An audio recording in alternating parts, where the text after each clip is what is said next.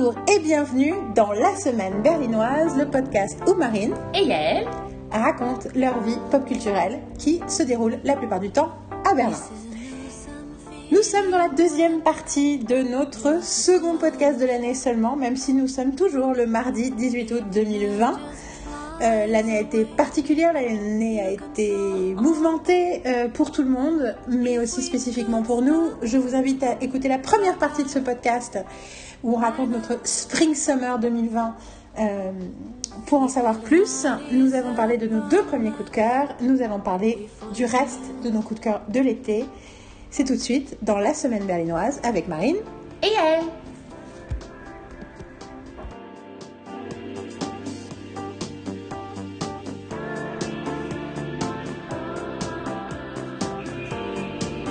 Coucou tout le monde, on est reparti pour le petit euh, bilan récap euh, des trucs qui ont marqué notre été, euh, pop culturellement parlant.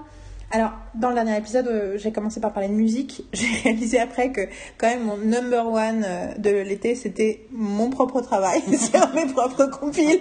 Je me suis dit, ah, intéressant. bien entendu, dans mes propres compiles, il y a aussi tous les chanteurs, artistes, musiciens que j'adore, qui sont dans ces compiles et que c'est un plaisir de redécouvrir et que j'ai envie de partager avec plein de gens. Mais je pense qu'il y a aussi quand même l'idée de mon propre travail, effectivement, et de, redonner de la valeur à quelque chose que je fais depuis longtemps et que j'estime et que j'estime bien faire aussi. Euh, voilà, donc ça c'est la première partie. Marine ensuite nous a fait plonger dans notre puits euh, sans fin Hallmark. Mhm. Je vous invite à réécouter, euh, non à écouter, le réécouter c'est peut-être pas nécessaire, mais écouter l'épisode, en tout cas peut-être pas tout de suite, euh, pour découvrir plus. Mais on va continuer sur qu'est-ce qu'on a, qu'est-ce qu'on a aimé cet été, qu'est-ce qui a conditionné notre Spring Summer 2020.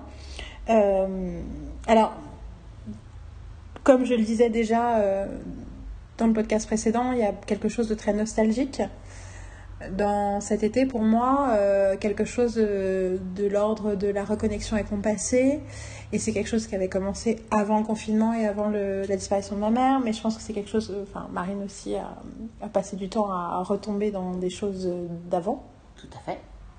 Et d'ailleurs, on n'a pas bien parlé, mais quand on parlait de Hallmark, il y a vraiment aussi quelque chose du fait que j'ai j'ai beaucoup de souvenirs euh, merveilleux de téléfilms que j'ai regardés avec ma mère quand j'étais adolescente sur M6. Sur M6, oui, oui. Ma mère adorait les téléfilms et ma mère. Euh, ou le premier, oui, celui de l'après-midi, le premier à 13h30 ou un truc ouais. Mais j'aurais, j'aurais aimé pouvoir. Euh, oui, et j'aurais, j'aurais aimé pouvoir trouver le moyen de partager Hallmark avec elle, mais il aurait fallu traduire. Enfin, c'était compliqué, quoi. Mm, mm, mm. Mais voilà, c'est aussi quelque chose qui n'est pas complètement innocent dans mon rapport à ma mère. Enfin, qui n'est pas Enfin, c'est pas ça que je dire, mais que c'est pas déconnecté euh, du souvenir de ma mère. Et donc, en deuxième thématique, c'est aussi pas déconnecté ni du souvenir de ma mère, ni de mon enfance. Et c'est un sujet dont j'ai déjà parlé plusieurs fois dans le podcast, mais cette année, c'est vraiment l'année euh, euh, depuis février qui était marquée par cet auteur, puisque cette année, j'ai décidé de relire, de recommencer à lire tout Agatha Christie. Et j'aime bien parce que Marine a fait Agatha Christie de ses lèvres, genre, je le savais. J'ai eu saccades qui de moi. Tu pourrais faire un grand sourire, tu pourrais faire Ah Et tu fais Agatha Christie, comme si tu veux. Anyway, elle se moque de moi des fois. Euh... Mm T'as levé les yeux au ciel, mais c'est vrai. Ah, oui. Donc, Agatha Christie, donc j'en ai parlé, je me rappelle à l'époque euh, du meurtre de l'Orient Express. C'était celui-là, hein, c'était le meurtre de l'Orient Express. C'est le mort sur le Nil qui va sortir bientôt. Euh, de Kenneth Branagh, on en a reparlé, que j'avais relu à Christie. le marine qui ferme les yeux et, et, et, euh, shake her head en mode euh, oui effectivement Kenneth Branagh. Non non, c'est gentil mais non. Non. Non tu n'as pas tu n'as pas la dimension nécessaire pour rendre justice à Agatha Christie. Ou Hercule Poirot. Ou Hercule Poirot. Et c'est vrai que ouais non ça va pas. Mais en tout cas j'ai commencé J'en ai lu un en février.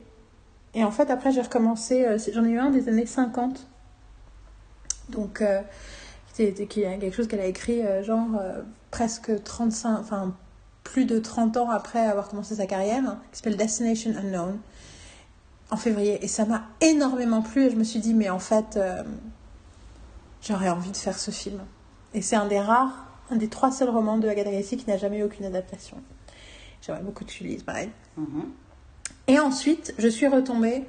euh, j'ai décidé de recommencer à zéro. Et donc, j'ai relu. J'avais lu déjà le premier, j'avais relu le premier, mais euh, La mystérieuse affaire de Styles. Mais je l'ai relu à nouveau et j'ai lu le deuxième et j'ai continué. Et en parallèle, j'ai commencé sa biographie.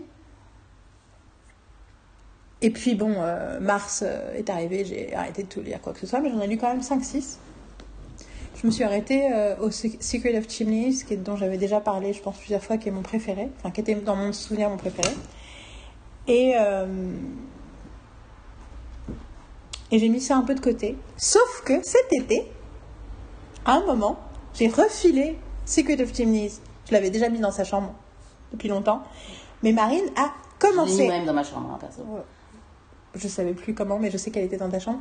Et tu as lu enfin Secret of Chimneys. Oui.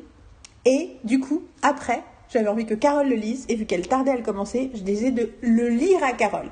Oui. Donc Secret of Chimneys, j'ai lu. En faisant les voix. Oui, les accents. Euh, Enfin, pas vraiment, parce que tout le monde a un accent américain, vu que j'ai un accent américain, mais par contre, les accents slaves et français, je me suis vraiment fait plaisir. Et, euh, et, euh, et c'est vrai que j'ai. Du coup, je l'ai lu deux fois. Je l'ai lu une fois en mars toute seule, enfin début mars ou fin février, et une fois, euh, et une fois à haute voix euh, il y a un mois. Et c'est pas la première fois que je parle de Agatha Christie et que je parle du fait que c'est une vraie leçon d'écriture. Mais en fait, de le relire à nouveau maintenant, en lisant sa biographie en parallèle, il y a vraiment quelque chose de.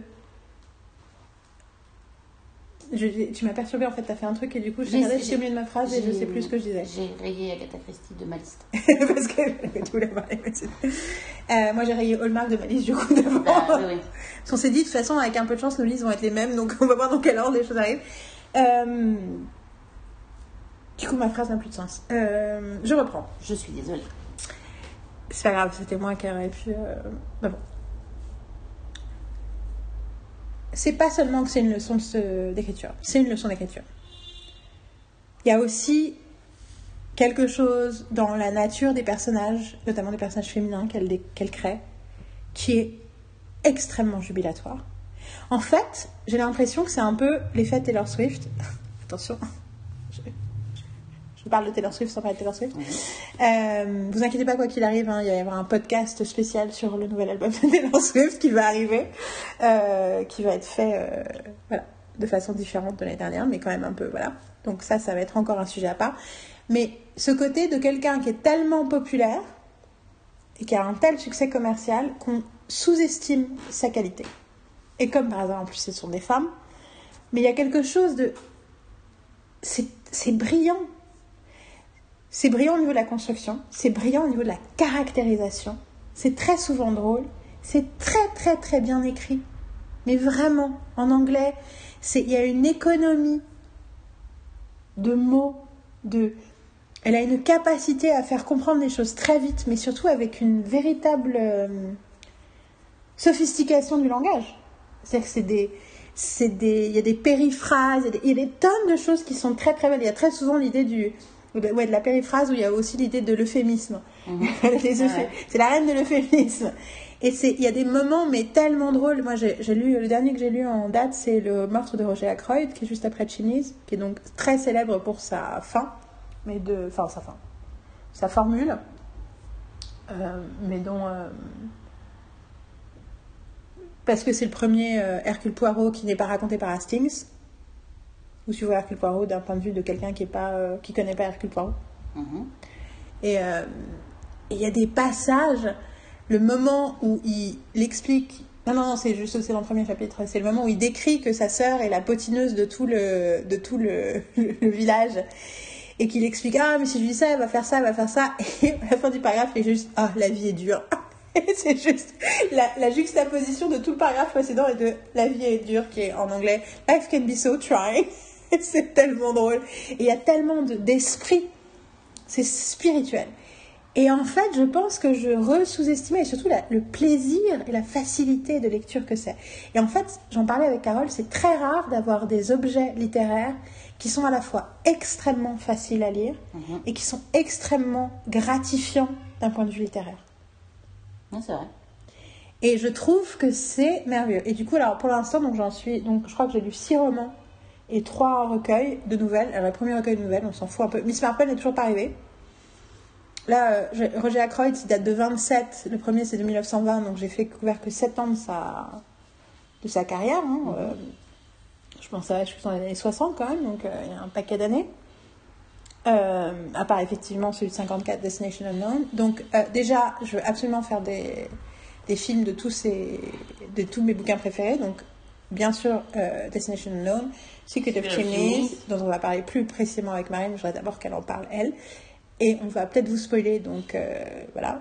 Mais euh, j'adore Marine, tu fais euh, bah non, qu'est-ce que tu veux me dire sur. euh, Enfin voilà, que tu veux me dire sur. Merci. Et. Euh, Oui, What you say, man? About in aggressive way. Mais non, mais j'ai- j'avais compris, j'ai pas besoin que tu me le précises. mais je sais pas, t'as fait une grimace en mode Hein Moi Tu vas me pas demander à Non, moi mais Donc je réagis à tes, à tes, expressions de visage. Euh, Et l'autre euh, que j'ai vraiment adoré, qui est le troisième, qui s'appelle The Man in the Brown Suit, qui est vraiment euh, aussi un highlight pour moi. Et ouais, c'est vraiment un super bouquin. Donc ça, c'est les trois que je vous invite à, à relire de toute urgence. Le meurtre de Roger Ackroyd était aussi vraiment génial et c'est le premier Poirot que j'ai vraiment aimé. J'ai- J'aime Poirot et tout ça, mais en fait, quand c'est Hastings, son pote qui est narrateur, le problème c'est qu'Hastings il est un peu con. Du coup, tu es dans la tête de quelqu'un d'un peu con et c'est assez, dé- assez énervant. Et un des plaisirs des autres bouquins, c'est que tu es dans la tête de quelqu'un d'intelligent. Mhm. Et du coup, ben, c'est super agréable quoi. Mais du coup, je voudrais que toi tu parles de Secret of Chimneys, Marine, que tu me dises comment tu as. J'ai quoi? Comment tu vas Je sais pas, je, apprécié le bouquin. Ah, mais d'accord, oui, non, non, mais je, je, je voulais que tu finisses ta phrase, c'est tout.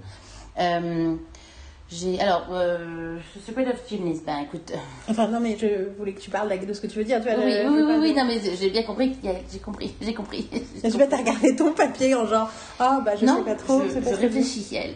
Je D'accord. je, je réfléchis. Je, j'évite de. Vous voyez l'impatience qui arrive je tout veux de suite. répéter, je veux pas éviter de répéter la même chose que tu as déjà dit, vu que c'est un sujet qu'on a en commun. Euh, donc je veux parler euh, et tu me donnes la, vo- la voix en me demandant quelque chose de précis. Donc j'essaie de reprendre mes idées en me disant qu'est-ce que je, de, ce que je dois dire? Est-ce que euh, je dois me parler que de ça ou de ce que je voulais parler d'autre chose? Tu vois ce que je veux dire? Juste. Oui, c'est- exactement ça Et qui m'a inquiété parce que je et voulais pas que tu penses je- que du coup il fallait que tu te limites. Oui, oui, mais comme tu commences une phrase, j'ai quand même besoin que tu finisses ta phrase pour savoir where, where you going? Tu vois ce que je veux dire? Donc voilà, c'est juste. Donc, Secret of Genies. Pff, j'ai pas aimé. I loved it. I Not loved it. funny. Not funny at all. Euh, non, j'ai- adoré. Je l'ai lu euh, assez rapidement, ce qui prouve aussi la façon euh, de, de mon amour pour le bouquin. Euh, j'ai trouvé tout ce que tu as dit par rapport à ce livre est vrai, c'est-à-dire que c'est drôle, les, les personnages sont sont euh, pointus, ça se dit pas, mais enfin sharp, tu vois, enfin si, ils sont pointus en fait. c'est les, les, les- Non, non, c'est pas pointu qu'on dit en français, c'est. Il n'y a pas de mot. Il y a Parce qu'il y a un Bah, sont texte sharp. sharp que j'ai essayé de truc, c'est En ils tout sont, cas, ils sont ils très. ils sont, ils sont sharp, c'est euh, Ils sont intelligents en C'est- fait. C'est oui, oui, oui, mais, c'est- c'est- mais en tout cas sharp et en tout cas euh, ils ont un tout se passe d'une façon assez rapide et t'as pas besoin de tourner autour du pot pour euh, euh, tous les personnages sont oui sont intelligents et euh, et je me suis je suis embrouillée dans mes dans mes pensées j'arrive pas à dire ce que je veux ce que je veux dire donc c'est très, très perturbant. Mais non, c'est c'est un, un bouquin qui te, qui te, qui te happe complètement et, et les personnages féminins sont, sont génialissimes. Euh, t'as juste, tu, tu, rentres, tu rentres dedans d'une façon très facile en fait, ce qui n'est pas forcément donné à tout. euh, je dis pas forcément Agatha Christie, mais en, en, en, en livre d'espionnage, enfin livre de, de meurtre, enfin tout ce qui est euh, crime en fait. J'ai crimi dans la tête, c'est le problème allemand. Parce que crimi, ça, ça, ça, ça, ça- je trouve que ça résume bien. euh, parce que roman policier en allemand ça s'appelle un parce qu'en fait, roman policier, je trouve qu'après roman policier, c'est- trop vague par rapport à plein de choses, parce que même ça suspense, ça marche, enfin je veux dire, anyway. Mais crimi, j'aime bien. Donc en gros, c'est. Euh, T'as plein de. Ils te font douter de plein de choses. Enfin, je veux dire, c'est. Enfin, plein de choses. Enfin, du meurtrier. Euh, tous les personnages. T'as des doutes par rapport à certaines personnes, mais en fait, il va se révéler que tes doutes, finalement, sont pas forcément fondés, tu vois. Euh, et c'est. Euh, elle te promène, en fait, dans son livre complètement, et, et, tu, et, tu la suis sans problème. Tu te laisses pas. Enfin, tu, tu, te laisses avoir par rapport à certains, par rapport à, à certains indices. Et c'est là que tu vois que c'est super bien, superbement écrit et que justement, euh, vu que tu es dedans et que tu suis l'intrigue, euh, tu te fais avoir à chaque tu te fais avoir à chaque fois en fait. Parce que euh, dans beaucoup de, romans policiers, euh, dès le début, tu penses à quelqu'un et finalement, enfin, en ce qui me concerne en tout cas, c'est souvent le cas et ça reste. Et, ça reste. et les, bouquins ne sont pas assez subtils pour que euh, tu puisses penser à d'autres personnages en fait. Ou alors euh, c'est des trucs euh, à la Millennium où du coup ça part dans des trucs oui, ça, où ça devient une conspiration énorme et, et dans ces cas-là, enfin moi j'ai pas forcément envie d'essayer de savoir qui qui qui qui oui non qui sont moi j'ai beaucoup voilà, aimé les Millennium mais c'est vrai que mais et ça va pour les séries aussi oui surtout après sinon c'est c'est des romans des romans policiers qui se veulent dark et qui se veulent justement problème psychologique ou justement euh, pour essayer de te brouiller, mais en fait c'est chiant. Parce que c'est. C'est un peu complaisant, quoi. C'est un peu complaisant, c'est un peu le dark. Euh, et surtout, en plus, la, la, chute ou le. et, genre, tu m'as fait chier pendant tout le bouquin pour ça C'est ça C'est ça Ouais, et c'est un des trucs de. Donc en le relisant à haute voix, j'ai vraiment pu observer, puis vu que je l'avais lu il n'y a pas longtemps, je me souvenais bien de tout pour une fois. Et j'ai vraiment pu observer effectivement à quel point elle joue sur la, la dissémination d'informations et la façon et comment et les, les outils de langage qu'elle utilise pour à des moments brouiller les pistes par rapport à certains personnages. J'ai pas envie de rentrer dans les détails parce que j'ai pas envie de vous spoiler. Non, parce que c'est vraiment un, un, livre à lire quoi. C'est vraiment un livre à lire. Euh, et il y a quelque chose aussi sur. Euh, il se passe plein de trucs tout le temps. Et joue avec tes attentes et elle te crée, elle crée tes attentes et elle, maîtrise parfaitement son sujet, mais il y a aussi des très très très jolis passages. Des vrais passages de conversation euh, sur la vie, l'amour, euh, qui sont vraiment euh, des moments de, que tu peux extraire du bouquin. Et en fait, c'est vrai de beaucoup de livres dans Roger Ackroyd. À un moment, Roger Ackroyd, à un moment, tu as Hercule Poirot qui parle de l'intuition féminine. Je, en fait, elle se recule chaque fois. Je me recule parce que il est, il est au-dessus de, ma, de mon livre que je lise. Et en fait, rien que de savoir des choses, ça me perturbe. Est-ce qu'il parle... est qu'il faut que je me bouche les oreilles pendant deux secondes Il parle d'intuition féminine et il explique juste, il dit oui, les femmes, elles savent des choses, on ne sait jamais pourquoi. Ça sort de nulle part et en mhm. fait elles ont raison. Il dit mais en réalité c'est pas ça, c'est qu'elles observent énormément de choses sans s'en rendre compte et elles font des liens et ensuite elles appellent ça l'intuition.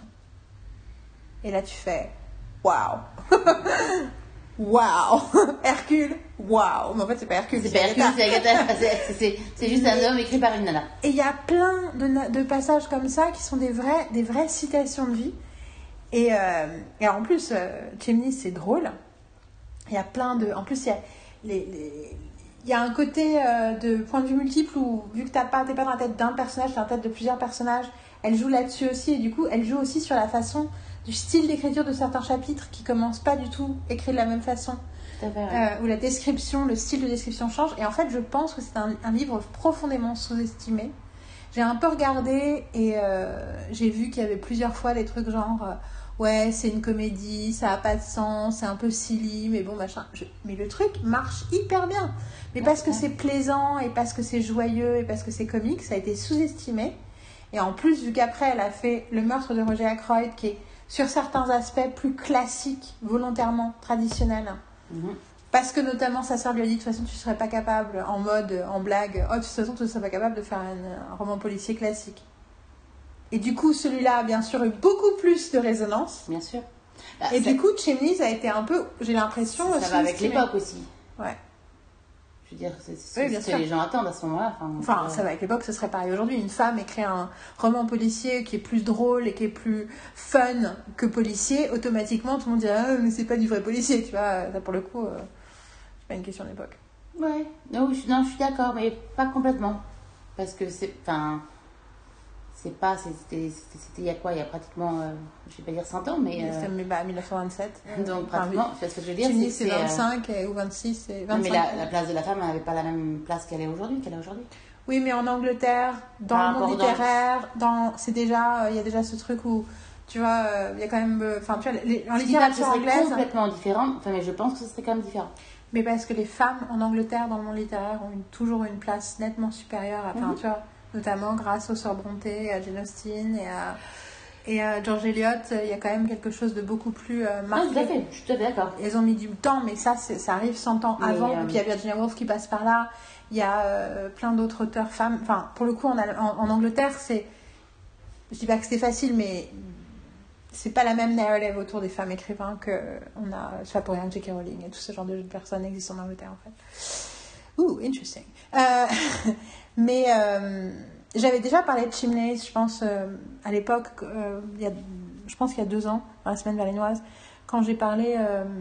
et sur le fait que c'est la pre- le premier que j'ai lu qui m'a fait rire en français, où il y avait écrit une nouvelle traduction, Mhm. et que ça a changé mon rapport à Agatha Christie. Mais je- là, en les relisant en anglais, je me suis dit, celui-là est aussi remarquablement drôle.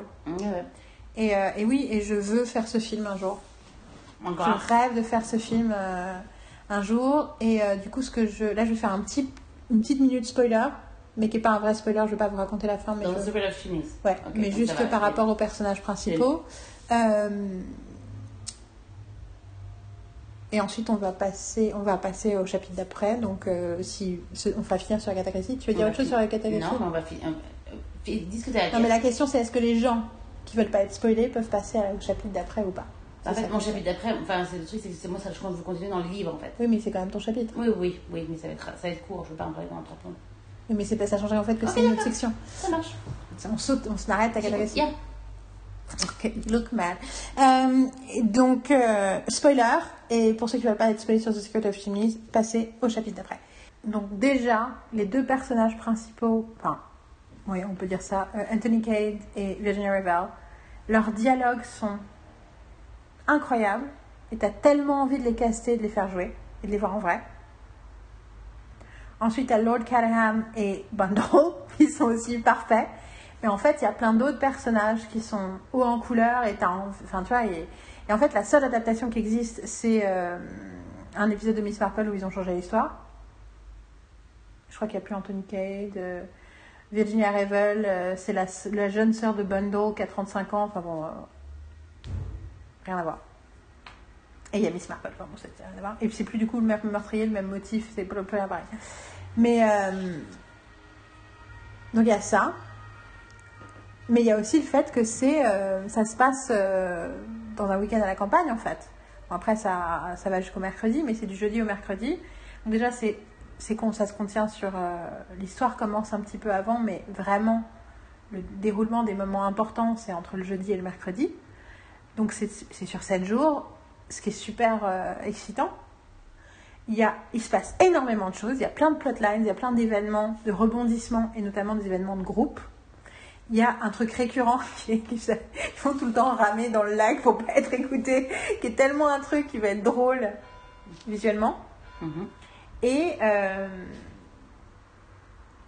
et je- du coup, je, je pensais à Gosford Park et je pensais à tout ce genre de film. T'as l'impression que c'est aussi la base Tu veux dire film british ouais, de. euh, d'époque oui, enfin, Gosford Park, c'est pas spécialement. euh, c'est- enfin, c'est. Robert Altman, c'est un Oui, réalisateur américain. Donc, c'est pas Oui, seulement oui, les films british. Mais tu vois, mais, mais les films. euh, les films qui racontent. Enfin, le, le côté du. euh, euh, du murder mystery euh, dans, pendant un week-end de chasse dans une grande maison anglaise. Mhm.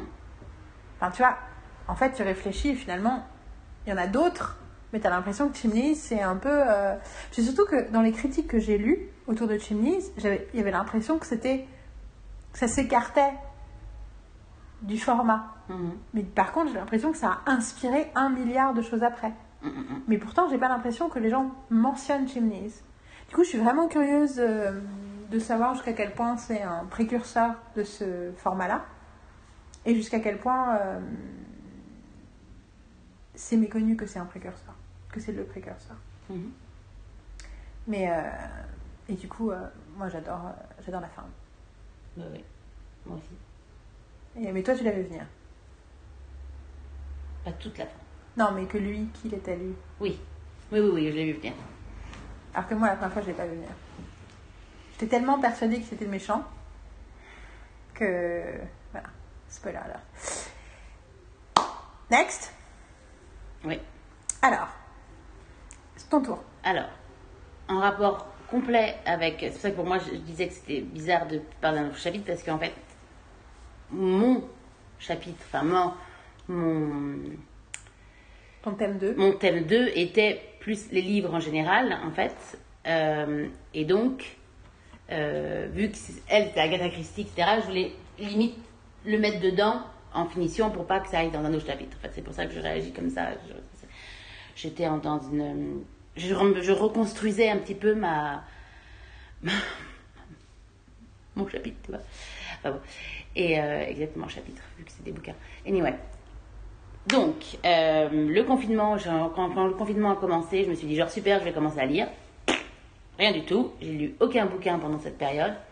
Je suis tombée dans Hallmark, justement.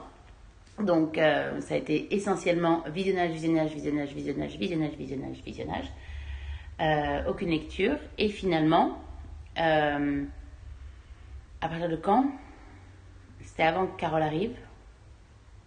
Je, me suis qu'il fallait que je me remette à lire, lise en fait. Donc j'ai commencé un peu à regarder les bouquins, etc. J'ai commencé à lire certains livres qui m'ont pas intéressée. Euh, donc je me suis mis finalement à Agatha Christie et j'ai lu The Secret of Chimneys en, en vraiment pas longtemps. Euh, le fait que je retravaille aussi fait que je peux pas forcément euh, lire, mais je crois que je l'ai lu en une journée en fait. Euh, je l'ai lu, euh, En deux jours. mais je me suis arrêtée juste pour, euh, je crois que c'était assez. En fait, j'étais, je venais à chaque fois, à chaque fois qu'on se croisait, il y a genre, alors on est à quel chapitre? Pour est où? N'écoute pas Carole. De toute façon, Carole, elle oublie, donc c'est pas grave. Genre, ok. Donc voilà. Et donc, c'est pas grave s'il y a un spoiler, elle aura oublié d'ici là. C'est ça. hein. C'est ça que j'ai tendance à spoiler devant Carole. Je fais c'est pas grave, c'est pas grave, Carole, j'oublie. Elle oublie. Et, euh, C'est Alix aussi qui oublie. et donc, à partir de là, donc après, j'ai commencé. Je voulais, Ah, et c'est Nicole qui oublie pas, mais qui s'en fout. Et donc j'ai voulu continuer euh, à lire et finalement l'année dernière j'avais lu le premier volet de de Christelle Dabo, Dabos, Dabo, je sais pas comment ça se prononce, euh, c'est français mais bon quand même, je dirais Dabo, mais euh, qui est le la passe miroir. Et euh, le premier euh, le premier tome étant euh, Les fiancées de l'hiver. Je l'avais lu d'une traite aussi très rapidement et finalement j'avais eu les deux autres bouquins plus tard à mon anniversaire et je n'étais pas retombée dans la suite en fait. Malgré le fait que j'avais bien aimé le premier.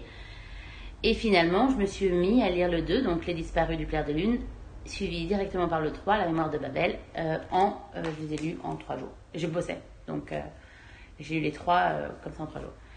Et finalement.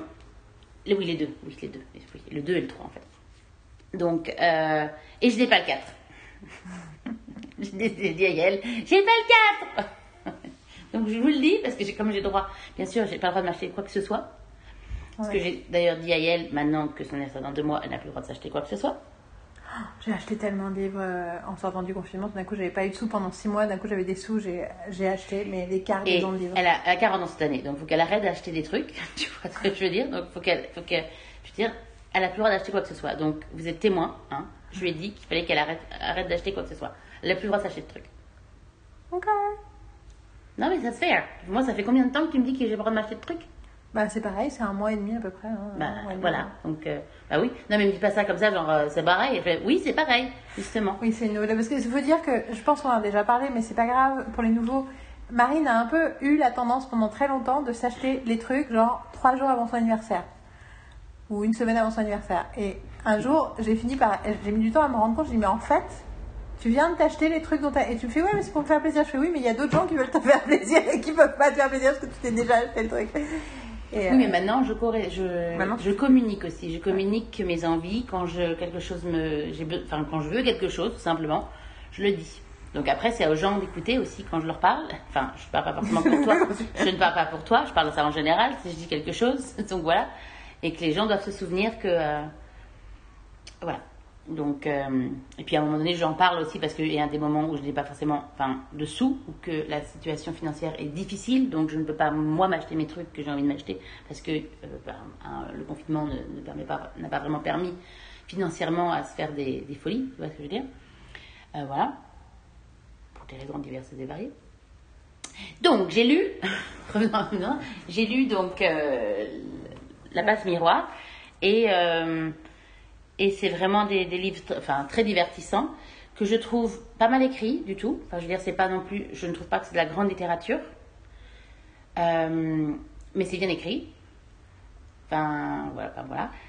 je ne vais pas forcément vous les vendre super bien. genre, bon, ça va. Mais c'est des bons livres de, de, de, vacances à lire, euh, tu vois, au bord de la plage, etc. Euh, mais c'est beaucoup mieux qu'un qu'un un roman de gare, je, précise. Et ça, c'est c'est des livres donc fantastiques. Et ça me fait beaucoup penser à, au monde de Hayao Miyazaki, en fait. Par exemple, le château ambulant ou, euh, ou même Shiro, en fait. Par rapport à toute cette, euh, bah, cette imagination et ce côté euh, de, des personnages euh, je pas tirer, enfin c'est pas tirer à quatre épingles parce que tirer à quatre épingles c'est être euh, impeccable. Impeccable, alors que euh, tirer par les cheveux. Tirer par les cheveux, oui. C'est, Ou comme, comme disent certains, certains, certains Français, capillotracté. Ok. tirer par les cheveux. Donc et en gros, euh, c'est un monde imaginaire avec des un monde qui a explosé et qui est séparé en différentes arches et en gros, euh, et chaque arche dépend d'un. Euh, ouais, ça va faire. C'est pas. Descend euh, c'est pas vraiment un, spoiler, mais qui dépend d'un fils de Dieu, en fait. Fils, un fille ou fils. d'un enfant de Dieu. Et.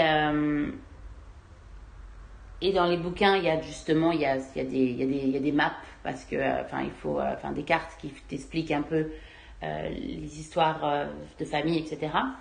Et là, donc, l'héroïne principale est une animiste. Donc, c'est une. Euh, ils ont chacun des pouvoirs sur, les, sur, sur, chaque arche. Parce que tu as l'arche du savoir, tu as l'arche. Euh, euh, je ne sais même plus. Je sais même. Je, toute arche a, un, une thématique. a une thématique. Et en gros. L'héroïne est animiste. Et donc, en gros, elle, elle peut lire les objets. Elle peut lire les objets et et elle a en plus un autodon, elle peut passer entre les, dans les miroirs. Et aller d'un endroit à l'autre via des miroirs. Même si des fois elle se retrouve un peu coincée dans le miroir. tu m'as pas dit aussi qu'il euh, y a certains personnages qui mettaient des objets en qui donnaient vie aux objets? Tu vois, qui faisaient quelque chose, du coup l'objet il prenait vie? Oui, il y a d'autres choses comme ça, oui. Ben, oui. Oui, j'ai sûrement dit ça, mais c'est enfin, pas très important dans l'histoire. Non, mais c'est pas important, je te pose une question. Oui, oui, oui, c'est juste que c'est. Je, je, je, juste, je me souviens d'un truc et je te pose la question est-ce que c'est est -ce c'est un truc que j'ai inventé ou est-ce que c'est un truc que tu as dit? J'ai peut-être dit, c'est possible, dans le premier, oui. Parce que tu m'as dit. Non, mais. Non, non, non, non, non, non, non, c'est juste que tu, je, je, tu, la question me fait perdre, me, me, me, me, me sort de, de, mon, de mon truc. Mais vas-y, je t'écoute. Bah, non, parce que tu m'as dit que chaque fois que tu passais à côté de ton, ta poignée de porte, tu avais l'impression que la poignée de porte allait prendre vie. Oui, oui, oui, oui, oui, tout à fait. Ben, les animistes, euh, vu qu'ils lisent, quand ils lisent objets, ils, parlent leurs ils partagent leurs émotions avec le. Excuse-moi, c'était pas. Enfin, la façon dont tu m'as dit ça, je ne comprenais pas par rapport à le fait que ce que je te racontais. Euh, ah, c'est ce que j'avais compris en fait. Oui, je sais, mais en fait, maintenant que tu me dis que effectivement c'est dû à moi par rapport au fait euh, que c'est dans la maison, j'ai cette, cette conversation je comprends plus. C'est juste la façon dont tu as amené, amené cette, euh, cette histoire. Je me suis dit, mais quand est-ce que je lui ai dit que ça m'était. Que, je pensais que c'était d'autres personnes, mais en fait, oui, les animistes, en lisant, euh, en lisant des objets, euh, ou même en créant, en faisant un tricot, ils font une écharpe, ils mettent leur, leur énergie dans l'écharpe, et si tu le fais en colère, l'écharpe, elle est un peu. elle, a ses, émotions, et donc elle, elle s'énerve assez facilement. Voilà, avec le manteau qui, qui donne des coups de qui donne des coups de, manche quand quelqu'un passe à côté de lui parce qu'il est, angry all the time. Voilà. Donc voilà, donc c'est elle est anémiste et en fait euh, le dans le premier bouquin, elle est euh, elle, a un, mariage forcé en fait avec euh, quelqu'un d'une autre famille et en fait elle doit bouger, enfin elle doit aller dans un autre, sur une autre arche. Et ça commence comme ça. Et après, tu as la succession dans les autres bouquins, je, parce que je ne vais pas rentrer dans les détails parce que ça sert à rien, il faut vraiment lire les bouquins. Et c'est quel euh, type de truc? C'est genre elle doit sauver le monde, euh, c'est genre elle a sa vie, c'est genre elle a. Ben, oui, elle doit plus sauver, elle doit sauver le monde, je pense que c'est plus ça. Mais c'est pas vraiment sauver le monde, c'est pas parce que, enfin, il n'y a pas de monde en fait. C'est pour ça que c'est un peu, enfin, Non, mais- euh, ben, en fait, plein de choses sont révélées euh, et tout, plein de choses ne sont pas ce qu'elles paraissent être. Et finalement, c'est, et donc finalement, elle, euh, elle se rend compte de plein de choses et elle, elle doit, euh, elle doit résoudre tous ses problèmes. Et à la fin, effectivement, oui, il y a, il y a une survie euh, du monde et essayer de sauver le monde qui ne sait pas qu'il y a un problème. Parce que tout le monde vit dans un dans une Dans le déni. dans une dans le déni, dans une bulle et surtout la les bouts du monde, enfin les bouts des arches euh, tombent en ruine en fait. Donc le monde se désintègre petit à petit. Et ça, pas tu l'apprends quand? Dans le deuxième. D'accord. Mais dans le premier, il y a d'autres choses qui se passent. Et, euh, et comme chaque. Plein de personnages ont des pouvoirs différents, c'est très intéressant. Et c'est ce qui me fait penser à Hayao Miyazaki dans le, dans le traitement, en fait. Des personnages, des pouvoirs. Et, euh, et c'est ce qui me plaît. Voilà. Du coup, t'as très envie de lire le quatrième. Oui, j'ai très envie de lire le quatrième. C'est la C'est le fin dernier. Ouais. Parce que c'est le dernier. Ils sont sortis. Tu sais quand est-ce qu'ils sont sortis ces bouquins? Euh, le dernier est, pas, est sorti cette année, je crois, enfin début d'année ou des fins d'année de l'année dernière. Euh, et je ne sais plus du tout. euh, mais ils sont pas. c'est les quatre. Je pense que ça fait quatre. Je dirais que ça fait quatre ans. Un par an. Ils sont, ils sont longs Le premier est plus long, le deuxième est long, le troisième est un peu plus court et le quatrième, je n'ai aucune idée. Mais ça se lit très facilement.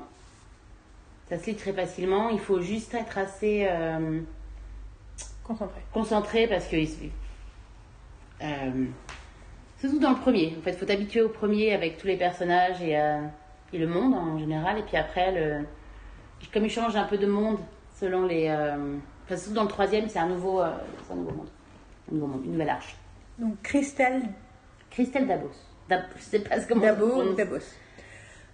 la passe miroir. la passe miroir. Et, juste pour euh, aparté, je me suis mis à côté de ça, donc j'ai fini, et donc maintenant j'ai enfin, plus rien à lire et j'ai du mal à me remettre à regarder des, à regarder des séries en fait. Et en gros, euh, qu'est-ce que j'ai lu d'ici Est-ce que j'ai regardé des séries? Je sais même plus. Je me suis, euh, je cherche toujours à savoir s'il va y avoir une saison 2 pour Sanditon, parce que c'est comme pour euh, euh, Miss Scarlet and the Duke, où j'ai appris qu'elle allait pas avoir de saison 2, que tu as fini par, par voir. Du coup, juste préciser. Miss Scarlet and the Duke est une série de Mars anglaise. Ah oui, on n'en a pas parlé. Non, il y a Ah six oui. épisodes. C'était super. On en parlera peut-être un jour. Moi, j'ai fini tout à l'heure, tout à l'heure, il y a quelques jours. Et franchement, six épisodes Miss Scarlet and the Duke, une détective privée à la fin du 19e siècle euh, à Londres, et comment elle s'engueule avec euh, le mentor de son père qui est détective. 2013 le premier. D'accord. Euh, voilà, Miss Scarlet and the Duke, c'était génial, mais donc c'est notre coup de cœur british de 2020. Ouais, c'est vach- c'est vachement bien et on, on aimerait beaucoup qu'il y ait, Une suite. qu'il y ait une suite, même si la fin est quand même satisfaisante. Mais Et, donc- euh, et donc, euh, Sandington, euh, on en a parlé, euh, et la fin, pas contente du tout, même elle n'a même pas regardé les derniers épisodes. Marine m'a dégoûté de regarder le dernier épisode. Et en gros, et en fait, on comprend. Enfin, la fin était prévue avec une, deuxième saison, en fait. C'était, ça restait un cliffhanger, en fait. Mais bon, parce que ça, mais comme ça, tu fais genre, ah non, non, je suis pas d'accord. Je suis pas d'accord. Et donc, finalement, je suis tombée sur de la fanfiction. Euh, hier. Et en fait, euh, euh, j'ai vu que quelqu'un avait, enfin, il y a plusieurs personnes, et je suis tombée sur un, une fanfiction d'une personne qui a écrit une, une saison 2 en fait. Et donc j'ai commencé à lire pour essayer d'avoir une sorte de Closure. closure exactement par rapport à Sandington. Et en fait, c'est intéressant. Après, c'est pas forcément comme ça que je le verrais, c'est intéressant à voir. Euh, je vois où ça arrive et, euh, et c'est- plaisant. On va dire que c'est plaisant et c'est, euh, mais ça me permet de D'évacuer. d'évacuer euh, cette et par contre mais il est possible mais je il est possible qu'une saison 2 ait lieu il est possible c'est encore en, en pourparler quoi donc En gros, la prod essaye toujours de sauver la série. De ouais, la vendre à parce qu'il y a beaucoup beaucoup de demandes et the Duke n'est pas assez connu comme Sanditon pour qu'il y ait des demandes je pense parce que je, je Mais il y a moins de naked men, c'est pour ça. effectivement Donc du vrai. coup, mais en tout cas, et c'est rigolo parce que quand j'ai vu Marine lire sa fanfiction, ça m'a fait penser euh, euh, à quand il y a des années, j'étais tombée sur euh, de la fanfiction Spuffy, donc Spike et Buffy.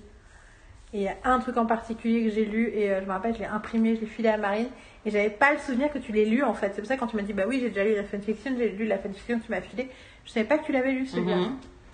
Je l'ai quelque part imprimé. oh moi aussi je l'ai retrouvé dans mes dans mes dans mes Ah moi je m'en souviens très très très bien quoi, je sais tout ce qui se passe. Puis il y a un moment où elle euh, voyage dans le temps et elle s'en bon.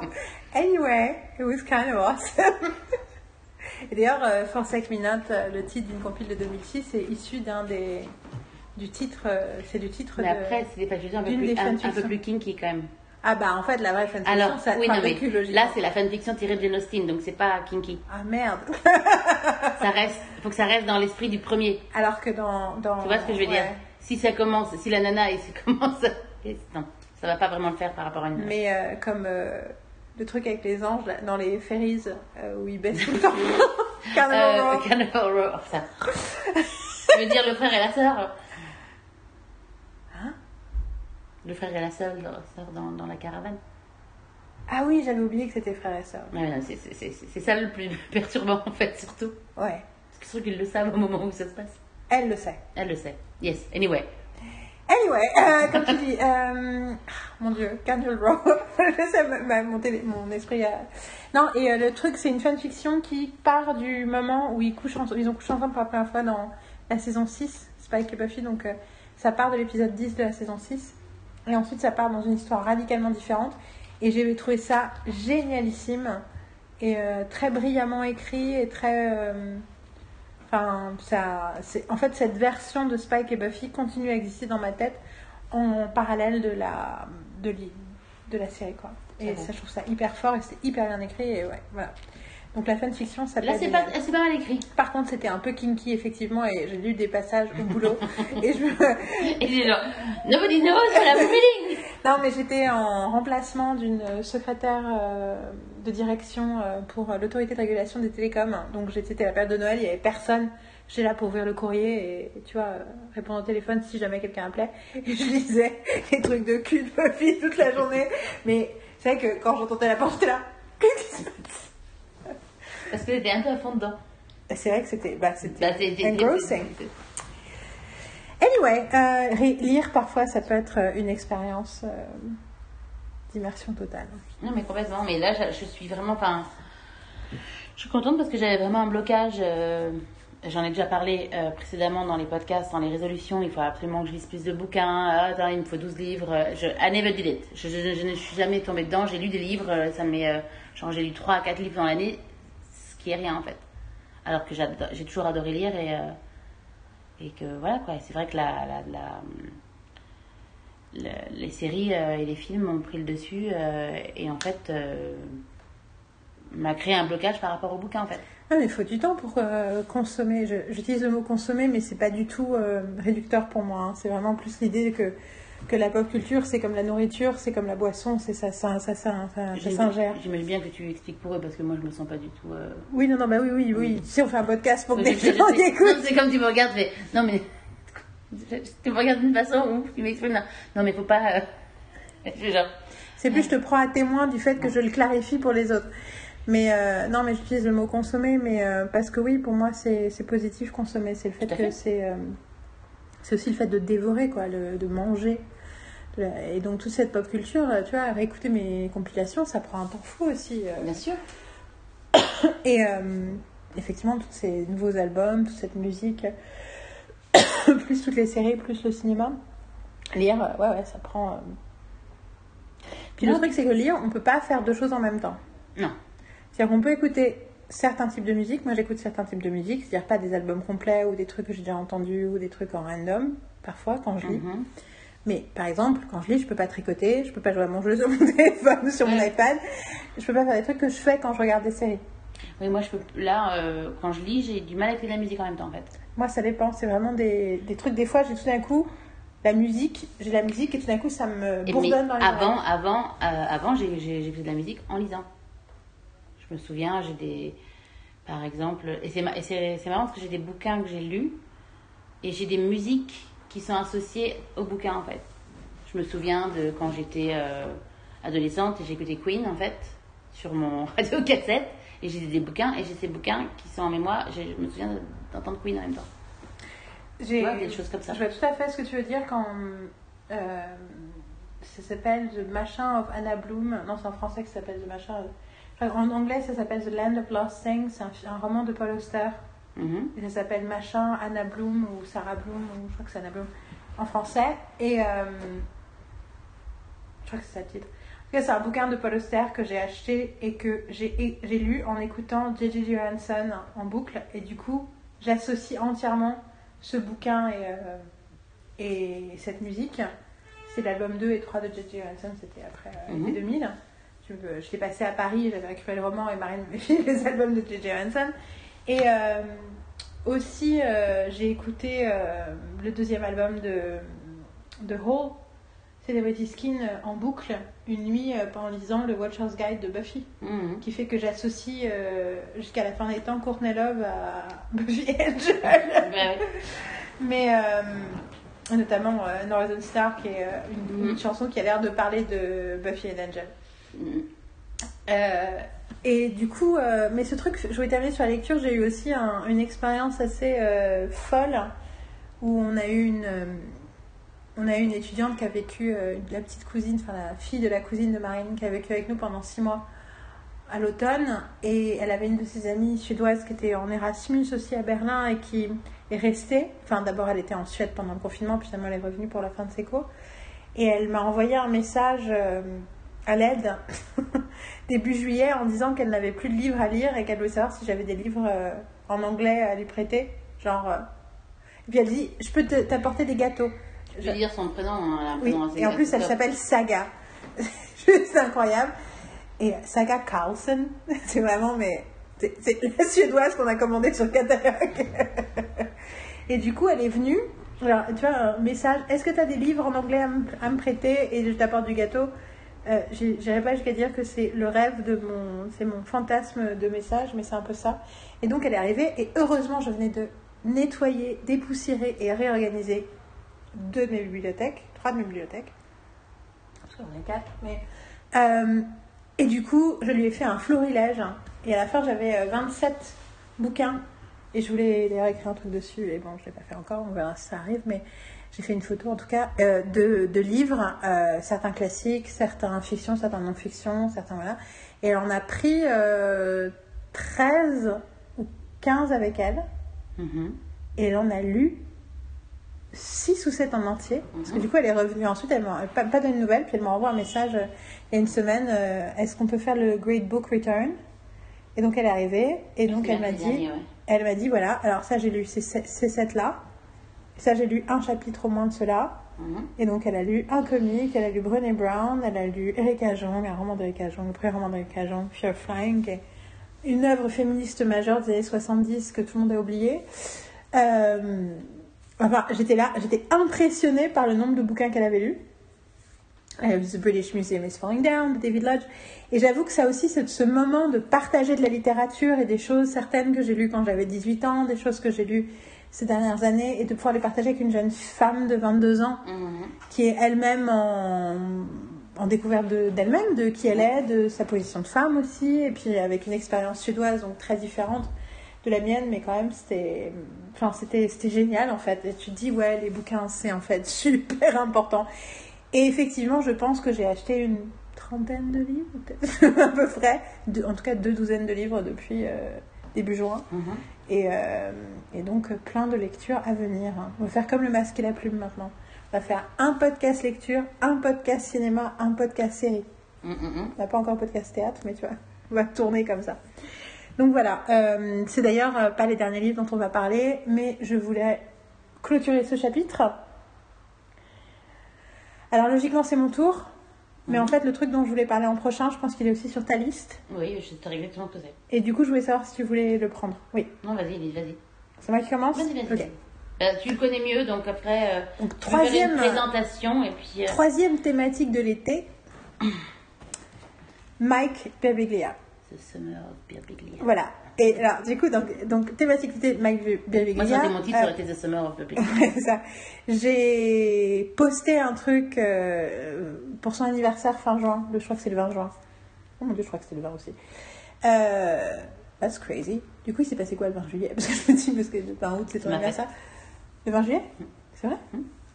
Personne ne me l'a fêté, mais euh, je vous ai fêté la vôtre quelques jours avant.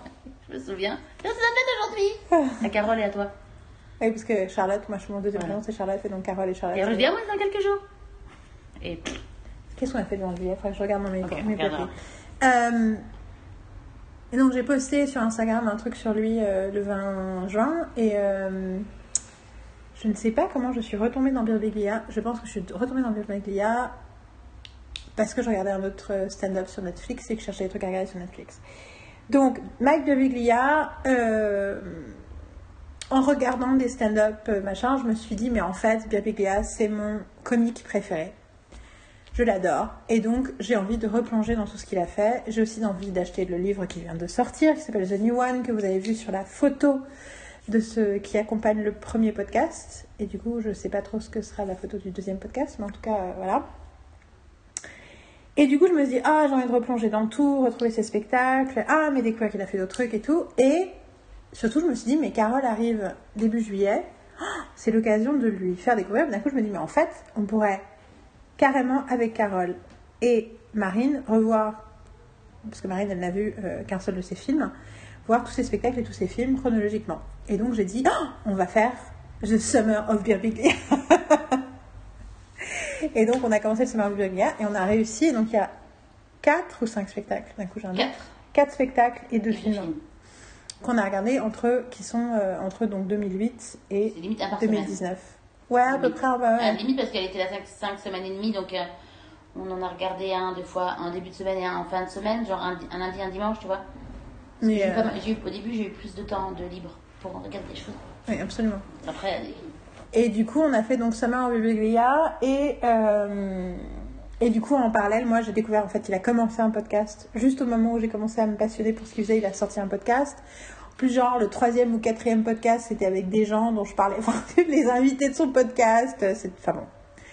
Et du coup, j'ai découvert qu'il y avait d'autres podcasts qu'il avait sortis au moment de la sortie d'autres de ses films, et euh, dont un qui s'appelle The Old Ones, au moment de la sortie du spectacle The New One.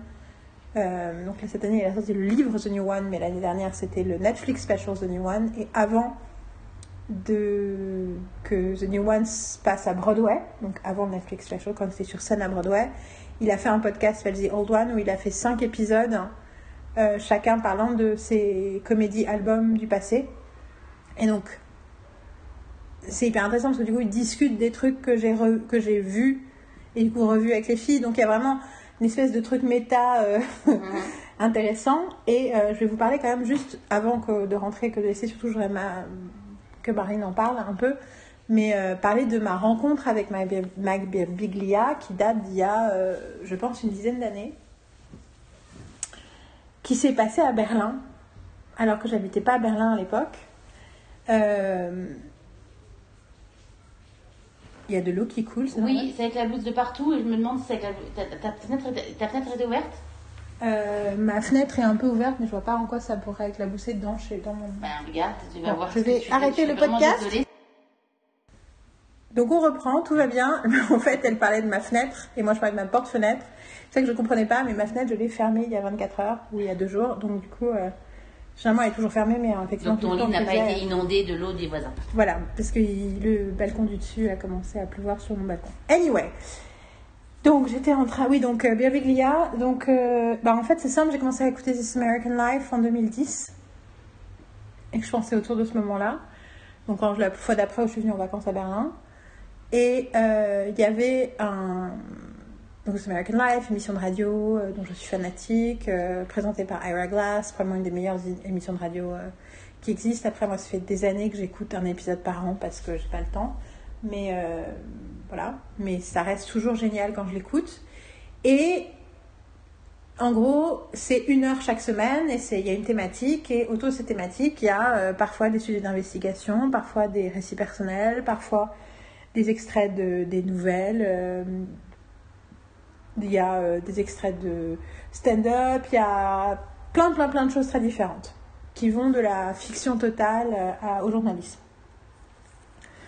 Et euh, une fois, sur je ne sais plus quelle thématique, il y avait un extrait de spectacle d'un mec qui s'appelait Mike Birbiglia qui racontait une expérience dans un bus où il se retrouve à prendre un bus en gros, le métro marche pas, il se retrouve à devoir prendre un bus, il sait pas où s'arrêter, le mec du bus sait pas où l'aider, il y a un mec dans le bus qui dit euh, ah, T'inquiète pas, moi aussi je vais au métro, euh, tu me suis, il fait, il fait ok. Et à ce moment-là, une très belle femme rentre et il dit Moi je fais ce qu'on fait avec les très belles femmes, c'est-à-dire que je la regarde 30 secondes et ensuite je baisse les regards et je ne la regarde plus jamais. Mm. Sauf que l'autre mec la, la mate, quoi, de façon hyper gênante. Et sauf qu'au moment où le bus s'arrête, le mec se lève et fait Allez, on y va Et dit Et tout d'un coup, cette femme pense que je suis avec ce mec qui vient de la mater de façon totalement. ah bon. Je vous ai fait un petit résumé, mais c'était extrêmement drôle. Et je me rappelle à l'époque, j'avais absolument envie de le, que Marine l'entende. Mm-hmm. Et j'étais très très très obsédée par les podcasts à ce moment-là. J'écoutais tout le temps Andy Greenwald, Andy Greenwald et Chris Ryan. Je parlais de plein plein plein de podcasts. Et c'était une, un énième truc dont je parlais. Et je lui dis Ah, mais j'aimerais beaucoup te faire écouter, c'est hyper drôle, machin, machin, machin. Et Marie n'avait pas très envie. Et ça avait démarré la conversation dont on a mentionné plusieurs fois sur euh, bah, qu'en fait, t'aimais pas euh, les comiques. T'aimais pas le stand-up. Un truc, euh, si vous écoutez notre Best of 2018, euh, on parle ça quand on parle de, ça.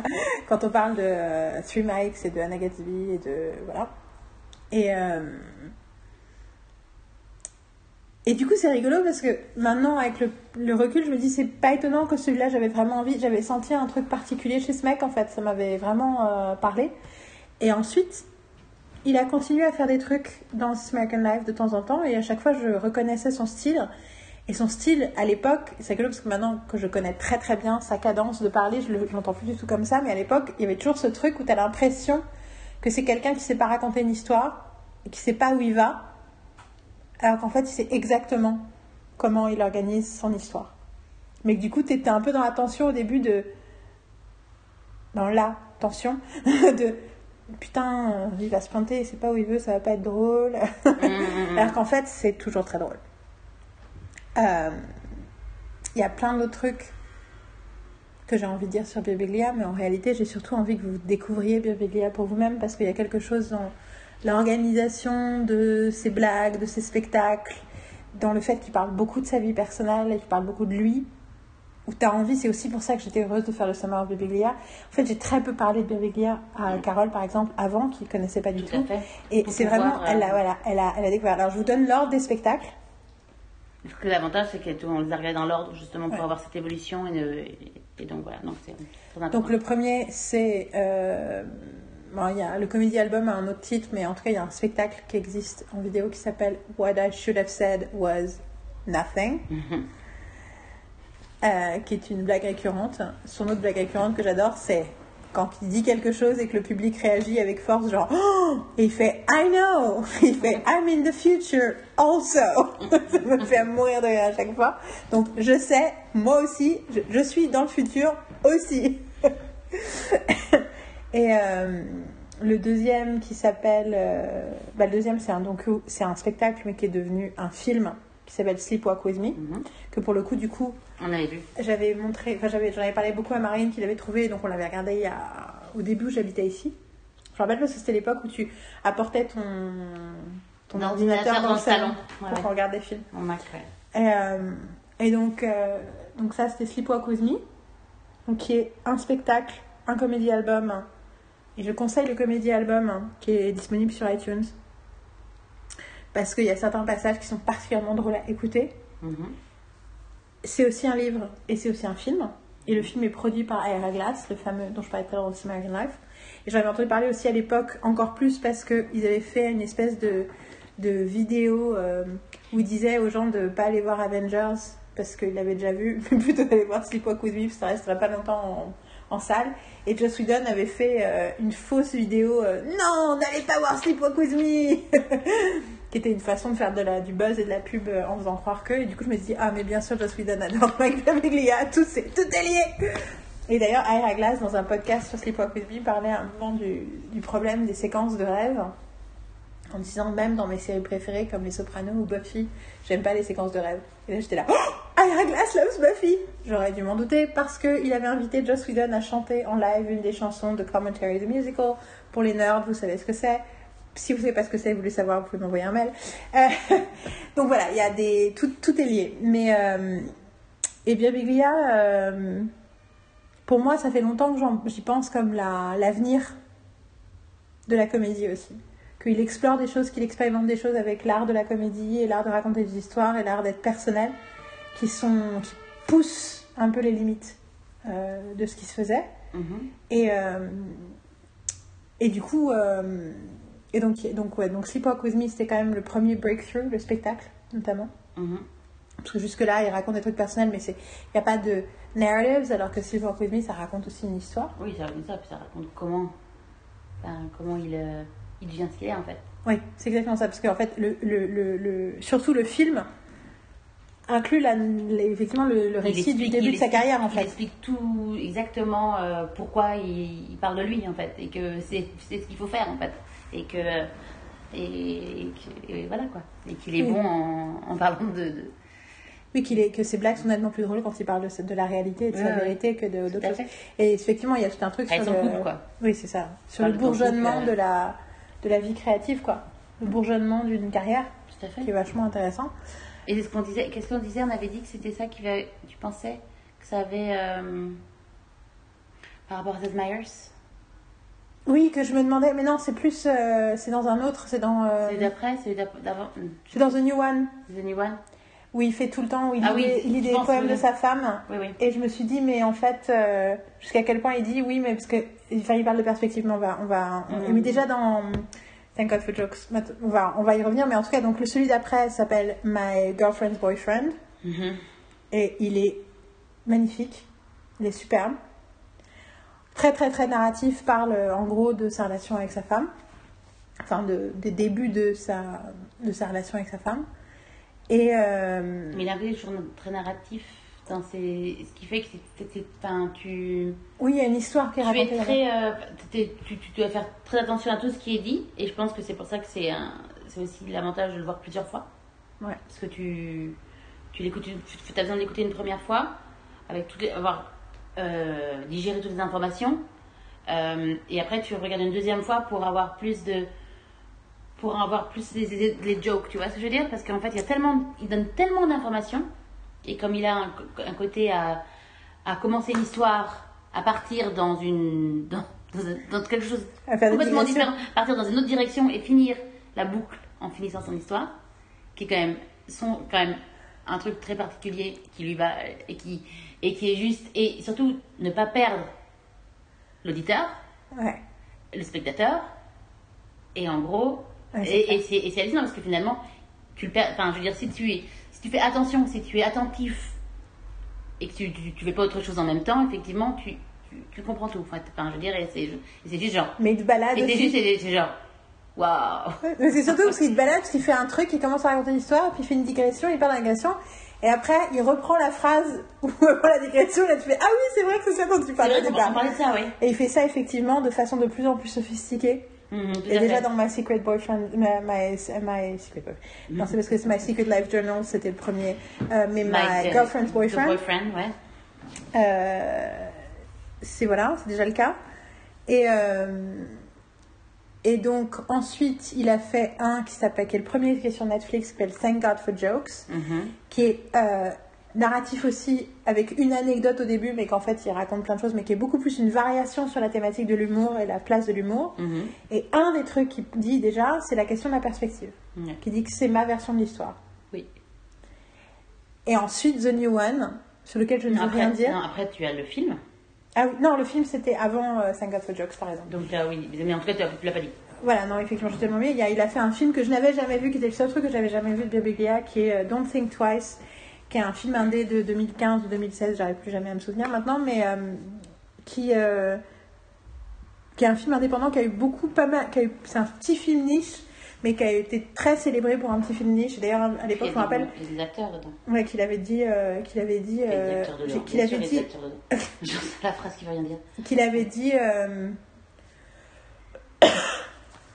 ouais en fait euh, j'ai accepté que j'avais un certain niveau artistique que mon genre artistique j'étais quelque part condamnée à faire des mini-films et c'est comme ça et c'est pas grave mais ce que j'ai envie d'écrire ce que j'ai envie de faire c'est des films qui sont enfin certaines, une certaine limitation en termes de en termes de de pénétration du marché. Et, euh, et je l'avais jamais vu et ça parle d'une troupe de d'acteurs euh, d'impro euh, où tout d'un coup il y en a un qui a un job euh, qui a un job de prestigieux et comment ça change la dynamique. Et en fait donc il y a plein d'acteurs qu'on adore donc il y a enfin pour moi en plus j'adore donc elle est dans la troupe c'est donc il y a Mike Mhm. qui est extrêmement bon dans ce film je savais pas qu'il était aussi bon acteur euh, que dans ce film euh, parce que dans Wars, après, il dans c'est- Oui, exactement. C'est là, il joue quelqu'un de différent et en fait, tu, il est il est il est génial tu l'as comme comédien, mais tu l'as pas. Enfin, après il été dans comédienne, dans- mais, je euh, parle de comédienne dans, le- dans le sens pas comédien euh, oui euh, comique comique. A lui, il y a Keegan Michael Key qui fait l'autre mec principal. Il y a Gillian Jacobs que en plus j'ai aussi commencé. J'ai aussi j'ai fini par tomber dans la première saison de Community comme tout le monde quand ça s'est passé sur un peu plus tard que tout le monde, mais quand ça allait sur Netflix. C'est un sujet plus tard. Mais du coup, revoir Gillian Jacobs, c'est toujours un plaisir. Elle est extrêmement bonne dedans aussi. Mhm. Il y a euh, la nana que j'adore de Garfunkel and Oates, dont j'ai oublié le nom, euh, la petite brune avec son banjo, son ukulélé, euh, qui est aussi dans Raising Hope et qui est dans Scrubs et qui est dans euh, Big Bang Theory. Elle. Oui, elle. Il y a Chris Gathard, qui est un comique. Avec des O, j'oublie toujours là, non, avec un O un peu, je trouve que là, un peu italien. Macucci. Macucci. Tu vois, je sais parce qu'en en fait, elle a expliqué que ça se prononçait comme Coochie, c'est un couch, c'est un mot argotique pour parler de la partie génitale féminine. Et du coup, elle a dit non, mais ça se prononce comme. Je, c'est ça. je savais que j'allais dire quelque chose qui secondes. ah bon. Et euh, je connais quel.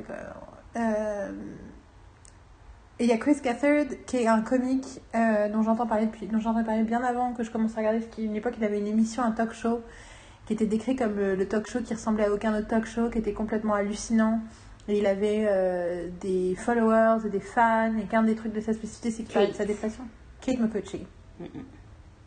Et donc, un des- une des spécificités de Chris Gathard, c'est qu'il parlait de sa dépression, mais en fait, c'est parce qu'il a fait spécifiquement un spectacle en 2017 qui s'appelle Career Suicide, que je n'avais jamais vu, dont j'avais entendu parler au moment où euh, Neil Brennan a fait Three Mics. Mhm. Et en fait, parce que Chris Gathard, il a fait son truc à peu près au même moment, et j'avais jamais regardé, je l'ai regardé il y a une semaine, ce Mhm. spectacle. J'ai adoré. Euh, et en fait, dans les podcasts The Old Ones, où Mike parle avec différentes personnes de ses différents comédie albums, et voilà. Mhm, ouais. Et donc, euh, il y en a un où il parle avec Jada Patel, celui sur les jokes. Il y en a un où euh, il parle avec euh, sa femme et un comique, Pete Holmes, de la série Crashing de HBO, pour ceux qui, sont, qui connaissent, de celui My, My Girlfriend's Boyfriend. Il parle avec Ira Glass de Sleepwalk With Me. Enfin, il parle avec son frère du premier. Mhm. Et il parle avec. Ouais, The New One, il n'y en avait pas parce que c'était The Old One, c'était l'époque de la sortie de New One, donc ça, il ne peut pas y en avoir. Mais en tout cas, euh, ce qui était même intéressant. Même, même s'il est aussi dans le futur. Oui. c'est awesome. Mais euh, ce qui était intéressant, c'est qu'il parlait du fait que Chris Gathel et lui avaient passé du temps en tournée à parler du fait de parler des problèmes, des côtés plus problématiques de leur vie et comment les inscrire dans la comédie. Et Chris Gathel lui a parlé de, de ses tendances suicidaires. Et Mike Birbiglia lui a dit, You know, if you can make this funny, this is a show. If you can manage to make this funny, Et c'est chaud. Et c'est effectivement que Suicide qui est effectivement voilà. Et du coup, donc cet acteur-là joue aussi euh, dans la troupe de Don't Think, Don't Think Twice. Mhm. Et, euh, et c'est un superbe film. Et en fait, j'en avais entendu parler et je savais que ça parlait de jalousie, que ça parlait de trucs. Et je me suis dit, ça va me mettre mal à l'aise, et je vais mal le vivre et tout. Et en fait, comme tout ce que fait Birbiglia, c'est tellement empreint d'humanité. Et c'est tellement empreint de d'humanité aussi dans le sens de la complexité des êtres humains, qui veut dire que rien n'est complètement négatif. Mais on est tellement habitué à avoir des films pourris, de gens qui parlent de sujets qu'ils ne maîtrisent pas. Donc en fait, enfin, quand je dis film pourri, euh, enfin, si, si, si, j'assume complètement ce que je dis, c'est un film pourri. Euh, et en gros, qui te montrent des. C'est fake, quoi. C'est, c'est, c'est, pas. Il maîtrise pas, en fait. Alors que lui, tu vois qu'il maîtrise dans ce dont il parle. Il se permettrait pas de parler de quelque chose qu'il ne maîtrise pas. Ok, il n'a pas réfléchi en fait. Tout à ça. Et du coup, c'est quand même hallucinant chose parce qu'il que ce pas- mec. quelque chose qu'il a vécu, tu vois, en même temps. Tu vois, enfin, tu peux, tu, tu peux le vivre, mais en même temps, oui, le fait qu'il se pose des questions dessus, c'est euh, ouais. Et donc, c'était lui dont je parlais euh, dans le presse- truc précédent, qui écrit son journal et quand il est en colère et que c'est là que sortent des émotions. Mais euh, ce qui est fou, euh, ce qui est fou aussi avec Birbiglia, c'est quand même donc on voit ce mec se développer en stand-upper et développer son stand-up et avoir du, un public de plus en plus large et dire des, des, des histoires de plus en plus touchantes. Et là, il se retourne et il réalise son deuxième film et c'est un superbe film, quoi. Mm, ouais. C'est vraiment un film tellement bien réalisé. La direction d'acteur, le montage, l'écriture, mais la, la réal, l'image.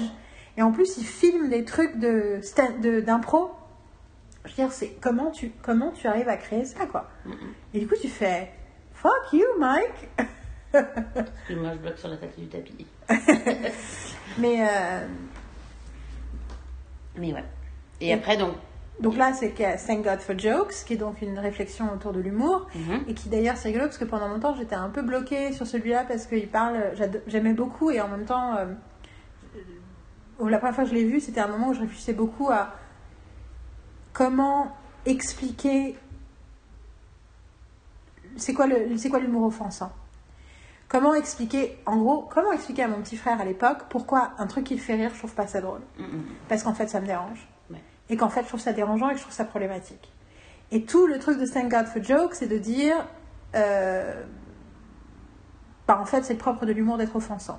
Et du coup pour moi, même si je comprends ce qu'il voulait dire, il y avait, il oubliait le chapitre de l'humour réellement offensant. Mm, Et en fait, en le revoyant avec vous, j'ai réalisé qu'au tout début du spectacle, Mm, ouais. à un moment, il parle du problème de tous les gens qui ont fait des blagues pas drôles et qui ont fait oh, je plaisante et que Exactement. du coup ils ont ils ont ils ont foutu en l'air le, le truc et dit ce n'est pas une blague si tu dois dire je plaisante. Et du coup j'ai fait en fait dès le départ du spectacle il disqualifie Exactement. l'humour offensant en disant en fait ce n'est pas drôle Mhm. et euh, ce n'est pas de l'humour Mhm. parce que euh, bah, Parce c'est que basé tu sur précises, parce qu'il faut que tu précises que c'est une blague. Oui, c'est ça. Et euh, après, il y a des gens que ça fait rire quand même parce que c'est le... ça renforce des clichés sur l'humanité qui sont faciles, donc voilà. Mais, euh, mais, c'était compliqué parce que Thibaut, qui est un garçon brillant, euh, les gens qui écoutent ce podcast le savent, quand il avait 12 ans, il y a des trucs qui le faisaient rire, qui moi me faisaient pas rire. Parce que je trouvais ça dérangeant, mais pour lui, un garçon de 12 ans, il dit Oh, mais c'est drôle Bah, c'est comme tous ces, ces, ces, ces- jeunes qui vont dire caca, ah, caca pipi prout et qui sont morts de rire. Oui, mais caca, pi- pi- qui- qui- pi- t'as compris Euh, C'est pas pareil que de faire une blague misogyne. Tu vois ce que je veux dire? Je comprends. Je comprends, mais c'est- pour montrer aussi le. Parce qu'il y a des blagues misogynes qui sont drôles de premier abord parce que moi aussi j'ai grandi dans une société misogyne et donc du coup je comprends la blague et du coup ça peut me faire rire alors qu'en réalité ce que ça dit derrière me dérange. Tu vois, caca pipi prout, bon ça me fait pas rire, ça me fait pas rire. Mais tu vois ce que je veux dire Cette espèce de. Cette ligne-là en fait Oui, qui, oui. me, qui me. Mais c'est pas. Mais je trouve que c'est quelque parlais- chose. je ne parlais pas du fait que c'était vraiment euh, ces mots-là qui étaient. euh, Oui, bien sûr. C'est juste l'absurdité du de ce qui est dit en fait. Mais, euh, mais du coup, mais je pense que effectivement, c'est quelque chose qui n'est pas réfléchi en fait. Oui. Quelqu'un qui rigole a, une- a juste une connerie, sans réfléchir à, au- à- à la signification qu'il peut avoir derrière, sans dire que quelqu'un qui écoute a une signification beaucoup plus importante, mais quand même. Ouais, je sais ce que tu veux dire. Et c'est vrai que c'est un truc. euh, Ça m'énerve. Mais, tout ce temps, je voulais surtout en arriver au dernier, qui s'appelle The New One, qui est sur Netflix, que euh, je pense que ça vaut le coup de regarder en dernier. Maintenant, euh, si vous n'avez pas l'occasion de voir les autres, euh, ça vaut le coup de le voir. Je trouve ça, je le trouve incroyable ce spectacle. Et en plus, on a vraiment réussi le dernier soir de Carole hum, hum, hum. à le voir. Et en fait, j'ai c'est lundi, ben, c'était l'année dernière. Ouais, Ouais. dernière. Et euh, en fait, j'ai et- et en fait, il vient de sortir un livre inspiré par le spectacle Qui s'appelle The New One. qui s'appelle The New One euh, et qui est mais qui est coécrit par sa femme Mhm. parce que sa femme est poète et donc il y a des, po- des poèmes de sa femme. Il en lit certains dans le spectacle, mais effectivement, à nouveau, l'idée de la perspective est là. Et du coup, on s'est posé la question, enfin, je me suis posé la question, si Seth Meyers, dont le nouveau spectacle, le seul spectacle d'ailleurs qui existe sur Netflix, Lobby Baby, qui était en novembre, que j'ai vu peut-être déjà cette fois, euh, qu'on a adoré. fois, Je l'ai vu deux fois. Où j'ai envoyé un message à Marine, je te préviens, je regarde Meyers, ça me dit, je l'ai déjà vu. Alors qu'il était sorti 12 heures plus tôt. Et euh, parce que j'étais à Paris, elle était à Berlin. Après, je sais pas, j'ai pas la même relation avec euh, Seth Meyers que, euh, que les autres. Oui, c'est ça. Mais, euh, et du coup. On l'a vu en vrai Oh, we love him so much! Réécouter les podcasts sur New York. Oui, si d'ailleurs, on a un bouquin avec lui, enfin, il y a un magazine avec lui et il veut absolument que ça reste dans les toilettes. Oui, c'est ça, j'ai fait. J'ai changé la lecture, euh, le matériel de lecture des toilettes euh, l'autre jour et il me fait Oui, tu peux ramener Seth Meyers s'il te plaît? Je dis Ok. et, euh, et dedans, il y a tout un truc sur la perspective de sa femme. Je vous invite à le découvrir. Ce spectacle est exceptionnel hein, aussi, très facile à regarder, très fun. Euh, Ouais. vraiment un grand, un, un- un vrai plaisir, euh, Oui, ça peut être complètement vu indépendamment de. de, alors que ce, ce- The New One, euh, ça serait Ça bien vaut de le voir- coup de- ça, ça, ça, ça- ça vaut le coup de voir euh, Dans l'ordre. dans l'ordre. Et si, voilà. Donc, bon courage pour les trouver. Après, les, Moi, je les ai trouvés. je veux dire, si vous ne voyez pas Dancing Twice, qui est pas facile à trouver, c'est pas grave. Je veux dire, c'est qu'il faut le voir. Parce que film, mais c'est un mais c'est indépendant, c'est indépendant de, de son, de sa vie à lui en fait. Voilà. Et les cinq autres sont euh, effectivement des comédie albums. Donc, en- en- donc ça, on les achète sur iTunes comme des albums euh, de musique. Après, si vous êtes en contact avec nous et que vous savez comment nous contacter, vous pouvez toujours nous demander quoi que ce soit. Voilà. Mais, On euh, partage du coup, facilement ce genre de données. mais sinon, donc, les comédie albums, euh, dans ce cas-là, c'est My Secret Life Journal, My Secret Public Life Journal. Je crois que c'est un truc comme ça. Enfin, c'est ces mots-là, mais dans le, je sais plus dans quel ordre. Euh, Sleepwalk with Me en spectacle. euh, My Girlfriend's Boyfriend. euh, Thank God for Jokes. Euh, sont tous disponibles sur iTunes. Ah, bien sûr, il faut être anglophone, hein, euh, mais c'est une bonne euh, occasion d'apprendre l'anglais. il a aussi commencé donc un podcast qui s'appelle Working It Out, où en gros, il essaye de faire sous forme de podcast, ce qu'il fait généralement euh, en tournée, quand il est en train de travailler sur un nouveau spectacle, à essayer des blagues, sauf que là, au lieu de les essayer euh, devant du public, les essaye avec des invités. Et dans les invités, euh, il y a plein de gens super. Euh, il a eu Anna Gatsby. bon, après, je reviendrai sur Anna Gatsby plus tard parce que il y a d'autres trucs à dire. Mais euh, on a beaucoup aimé Douglas, à part une blague qui, qui me prend la tête et qui va être le sujet de conversation postérieure. Peut-être pas dans ce podcast aussi, mais dans, euh, c'est dans celui qui est en projet. ouais. Mais en tout cas, euh, Anna Gatsby, il y en avait un avec le mec de The National, Matt Berninger, dont je parlais depuis six mois, parce que j'ai passé un grand moment. euh, depuis février, j'ai pas arrêté de parler de The National, notamment à Carole, ce qui s'avérait euh, prophétique. Euh, et sa femme, et j'avais beaucoup lu sur la façon dont eux-mêmes ils écrivent ensemble. Mhm. Et du coup, c'est Mike, sa femme, et euh, Jen, et euh, Matt et sa femme euh, Corinne, qui parlent d'être mariés, d'écrire ensemble et de faire des choses ensemble. Et qu'en fait, la première fois qu'ils se sont rencontrés en vrai, en fait, les deux couples se sont dit Ah, En fait, on est cool parce que l'autre couple, il nous, il nous aime. Ou en fait, ils ont dit euh, Mike et. Enfin, Mike et, et Jen disent Oh là là, quand on est venu à la première de, du documentaire sur The National, euh, on était trop fiers de vous, de vous avoir rencontré, ça nous a trop fait trop genre. C'est quoi son, le, nom qu'il donne à sa femme Dans Il le- l'appelle ça. Et elle l'appelle Mo. Mhm. Et, euh, et du coup, euh, et du coup euh, et on s'est dit, oh là là, c'est trop cool, on les a rencontrés en vrai et tout. Et il y a Matt et Karen qui fait, ah ben c'est rigolo parce que nous on s'est dit, Oh, tu te rends compte, Mike Birbiglia et sa femme sont venus à notre avant-première. Genre, nerd Et c'est un super podcast. Enfin bon, il y en a plein d'autres. euh, Enfin, c'est vraiment rigolo à quel point euh, aussi les gens, enfin tu vois, c'est en plus c'est Jack Antonoff qui a fait euh, la musique de son podcast. Après moi j'ai envie, en plus il invite au... Il invite les gens à lui écrire et dire ce qu'ils pensent des blagues et moi j'ai tellement envie de lui écrire mais j'ai envie de lui raconter tellement de choses. Donc bon, peut-être qu'un jour j'écrirai à Brandon Brown, peut-être qu'un jour j'écrirai à Mike Birbiglia. En tout cas ce qui est sûr c'est que euh, c'est un vrai vrai bonheur de l'avoir dans ma vie et c'est un vrai bonheur de l'avoir partagé avec je toi confirme et complètement. avec Carole. Ouais, ouais, je confirme complètement. De toute façon, la façon- quand, quand t'en parlais, je, je commentais. euh, donc ça montre que je suis que j'ai suivi parce que j'ai su que tu avais fait une erreur en disant le le le, le, le nom des spectacles. T'as oublié quelque chose? Donc, proof que j'ai vraiment suivi et que non non j'ai j'ai adoré. Je suis impatiente de lire le livre d'ailleurs Moi aussi. et euh, que je lirai après toi bien sûr. Il est, complètement certain ça et voilà quoi. Donc euh, et, euh, et maintenant que j'ai récupéré des spectacles, c'est des spectacles à, à, à regarder et à réétudier, c'est bien. Je Et euh, euh, sans vouloir spoiler, il y a effectivement des choses très personnelles, mais il y a des. Il y a aussi l'idée d'un homme euh, intelligent et respectueux, euh, notamment des femmes. mhm, tout à Ce qui n'est pas un gros sujet, mais qui est un sujet qu'on ressent quand même. Et d'ailleurs, euh,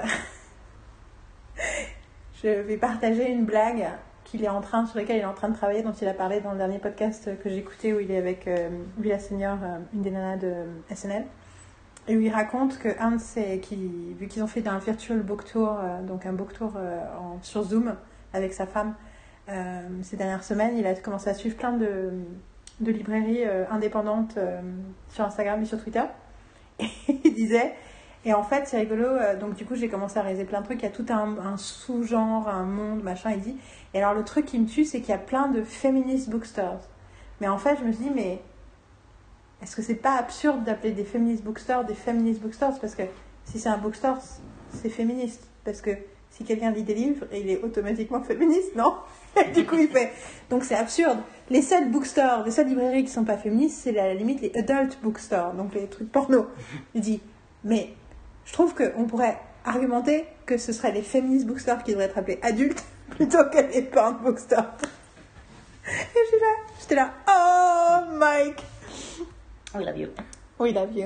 Et il y a quelque chose sur la vulnérabilité et l'honnêteté d'un homme euh, plein de joie, mais qui dit lui-même qu'il a du mal avec à être joyeux. Mhm. C'est quelqu'un de fondamentalement sceptique et fondamentalement. Enfin, qui a plein d'émotions négatives aussi, mais qui, mais qui essaye de. mais qui veut le bien et qui pense le bien du monde. C'est. Enfin, pas de façon bisounours, mais plus de. Tu sens la générosité en fait. Et du coup, c'est. Ouais, c'est c'est un ours. C'est un teddy bear. C'est un ours en peluche. Extrêmement sarcastique et spirituel. Mhm. The best bears. bah oui. Bah oui, Et, ça- euh, un botte de prod. Ouais, ou c'est un ours devant un micro. Et euh, non, il y a quelque chose de, de fondamentalement. euh, il a- et c'est rigolo parce que plus tu le regardes, surtout quand tu le regardes sur grand écran, parce qu'on l'a regardé sur le projecteur, c'est tu vois aussi l'étincelle dans le regard quand il dit des choses. Et la façon dont il joue. Il est joueur avec Oui, ses propres oui, blagues, avec son public. Ah oui, tout à fait. Il est toujours un. Il rigole. Il, il sourit, il sourit. Tu sens vraiment qu'il qu'il rigole à l'intérieur.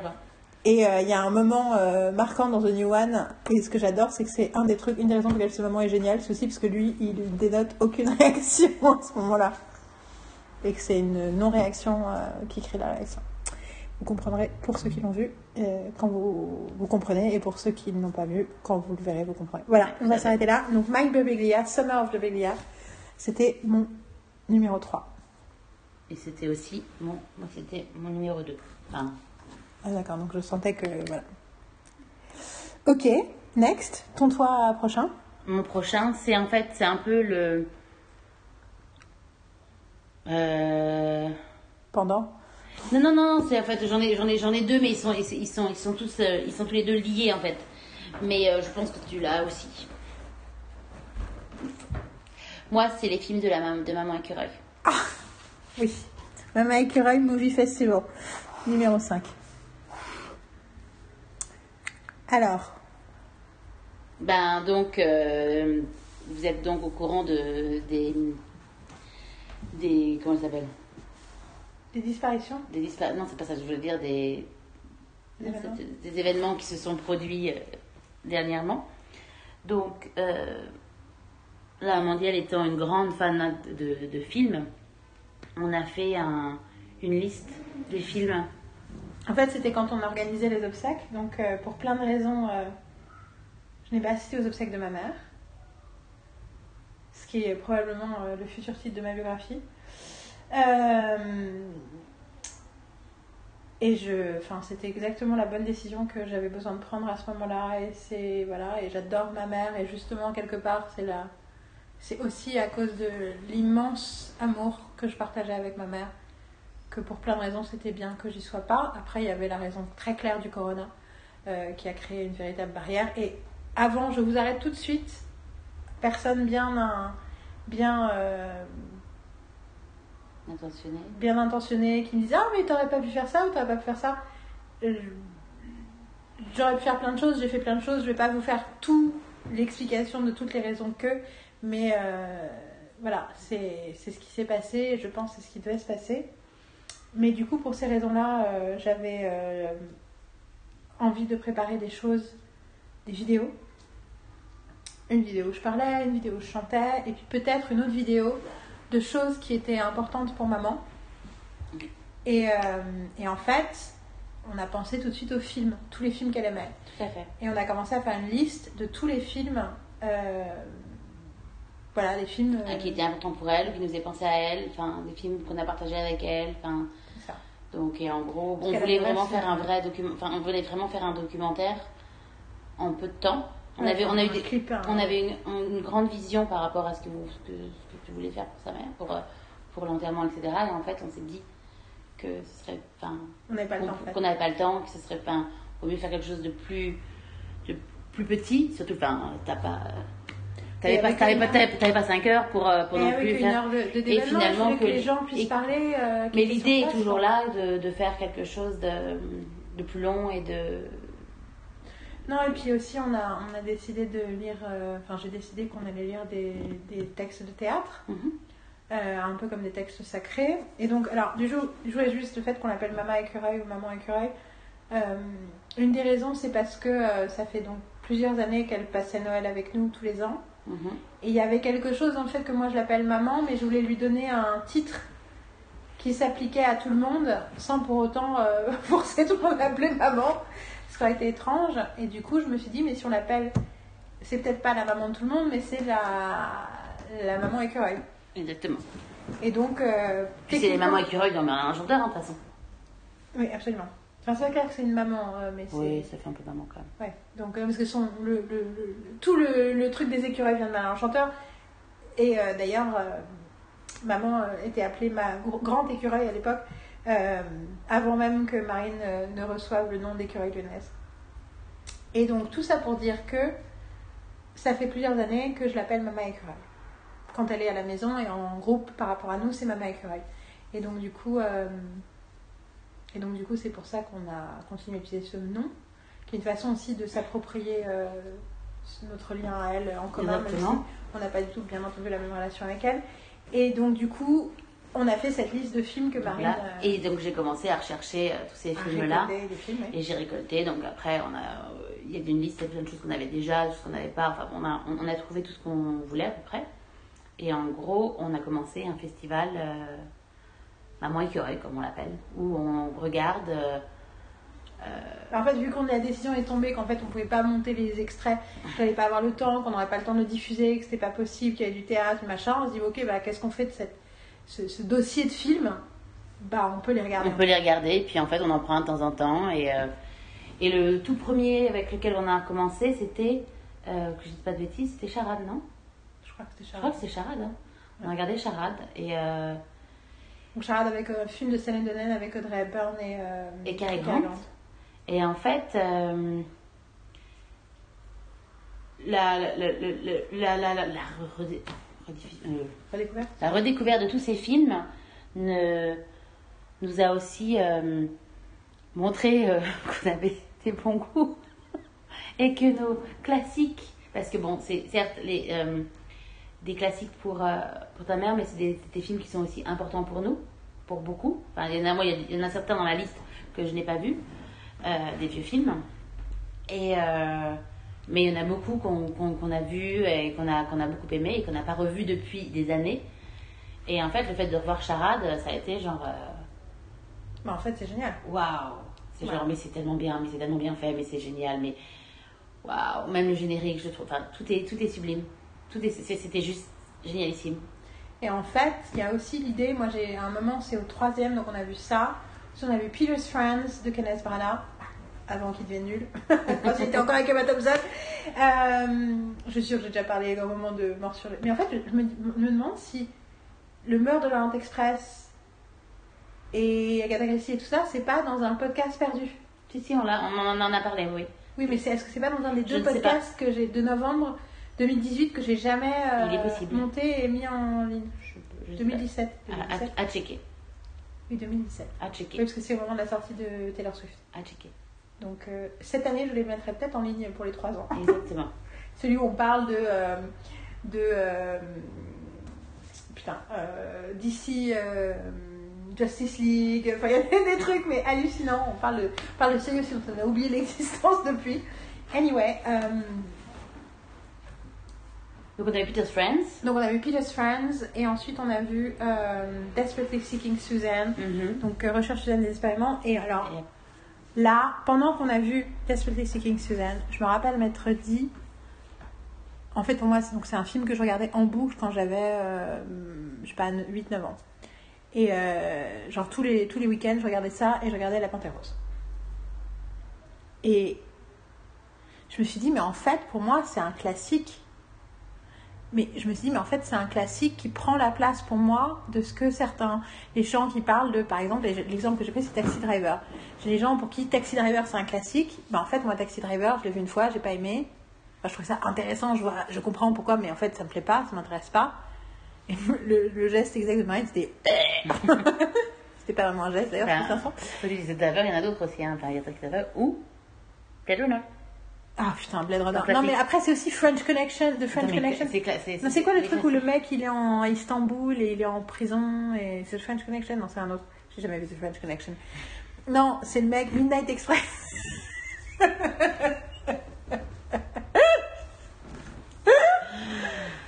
French Connection. Non, non, c'est avec Gene Hackman, euh, French Connection, mais ça n'a rien à voir. rien à Non, voir. mais c'est à Marseille, il y a de la drogue et tout, machin. Mais. Euh... Ah, putain, Quincy Qui rentre- coming. Home. Mais euh, non, euh, oui, le, le. Midnight Express. Oui, Midnight Express, oui, non, mais. Ça aussi, mais qu'est-ce que c'est Bah, en fait, le moment où il se masturbe devant la. Devant. Oui, c'est- non, mais alors, non, j'ai oublié ça, donc tu, tu oublies. Mais j'ai. Non, non, Midnight Express, c'est surtout c'est aussi la musique qui a été très importante parce que c'était euh, encore. C'était cette, c'était cette période de synthétiseur, c'était Jean-Michel Jarre ou c'était un autre. En tout cas, genre. Et en fait, ça, c'est la musique. euh, Qu'est-ce que c'est à ma vie euh, j'ai pas revu. La musique ou le film? Bah écoute, moi je l'ai vu à Stuttgart, chez Magali, avec, il me semble, Ophélie et Claudine, donc je sais exactement les vacances que c'était. C'était février 2001, Et Moi, je l'ai vu avant. et ça avait grave vieilli à l'époque. Vu que c'était il y a 19 ans, je n'ose imaginer. Mais j'en avais entendu parler tellement de fois de Midnight Express comme étant un film, euh, c'était que des dudes euh, ados qui m'avaient dit que c'était génial. Et tu regardes ça et tu fais Recherche une désespérément, c'est génial Tout à fait. Et du coup, il y a une espèce de, ré- une fois de plus, réappropriation du passé, de notre histoire, Mhm. de notre histoire cinéphile, Tout à fait. le fait de, de, de voir la qualité. Je veux dire, Peter's Friends, clairement, personne ne l'a vu. Ce film est génial. Génialissime. Et puis surtout, enfin, on a, en fait, on a, Steven on a regardé, on a regardé pour nous c'est des classiques, mais en fait, tu te dis avec le temps, faut, on le voit, donc on a une légère petite appréhension en se disant, est-ce que ça a bien vieilli? Parce que c'est le problème de ces films des années 80, tu te dis, et en fait, oui, c'est c'est super. Non, c'était génial. Et euh, La musique, euh, tout en fait. En plus, a vraiment une histoire parce qu'en fait, on a, je, je me souviens que j'avais la, j'ai toujours le, Peter's la- Friends, la, la- musique de la Peter's Friends, bande-son, c'est euh, c'est une des meilleures BO. Ah c'est là que j'ai découvert Bruce Springsteen. Il y a Hungry Heart dedans. Oui, il oui, y a, oui, oui, tout à fait. Du coup, je, je vois la scène. de, de, de, de claquer- de- claquer- de- claquer les doigts. Bon. Mais il y a Nina Simone, il y a, euh, mais il y a aussi euh, sur la compile, il y a trois, il y a trois chansons qui sont pas dans le film, et dont euh, Everywhere I Lay My Hat, That's My Home. Euh, mais What Love's Got, What's Love Got to Do with It, de Tina Turner, c'est, mais tellement ce film et cette musique m'ont tellement Thompson. transporté. Dedans. Oui, et pareil, et en revoyant, il y a l'idée, mais tout le monde est intelligent, tout le monde est. hey, petit, you wanna say Hey, hi? Chrissy! We're recording. We're recording our podcast. Oh. What flowers? Oh, on les a mis. euh, we, We, we move them um, on the side because of the, the smell. it was so strong that we were spending hours here, it would be a little too. We would get drunk on the smell of flowers. But it's gonna come back. Nothing's wrong with the flowers, they're beautiful, Quincy. Brilliant. All right, I'm gonna go tell my mom and then get ready for work. Ok, Ah. love! Je ne vais pas couper ce passage au Non, non. montage. Petit, apa- petit aparté. Petit aparté, petit que la aparté, Quincy. Voilà. Euh, donc, Peter Swan, oui, les, les... Les personnages sont hyper intelligents. Ah non, mais c'est- c'est... euh, Ça parle d'alcoolisme, ça parle de tonnes de trucs où tu j'avais même pas capté et ça, et ça par- on parle pas sans, ça donne jamais de son à quoi tu penses. à mettre les photos d'elle. Elle met- Emma Thompson dans cette part de chez elle et elle met des photos d'elle partout pour le chat, genre. ne, la- ne laisse pas le chat me suivre Genre, le chat, il est rien à foutre. Il est déjà parti de ton père. Mais c'est genre, genre, non, mais faut pas qu'il m'oublie. Euh, moi je pense au moment où Emma Thompson arrive dans la cuisine avec la femme de Kenneth Branagh et quand elle dit oui il dit qu'il couche avec personne et elle dit moi non plus et là elle elle dit et la femme dit moi non plus but that's a different story.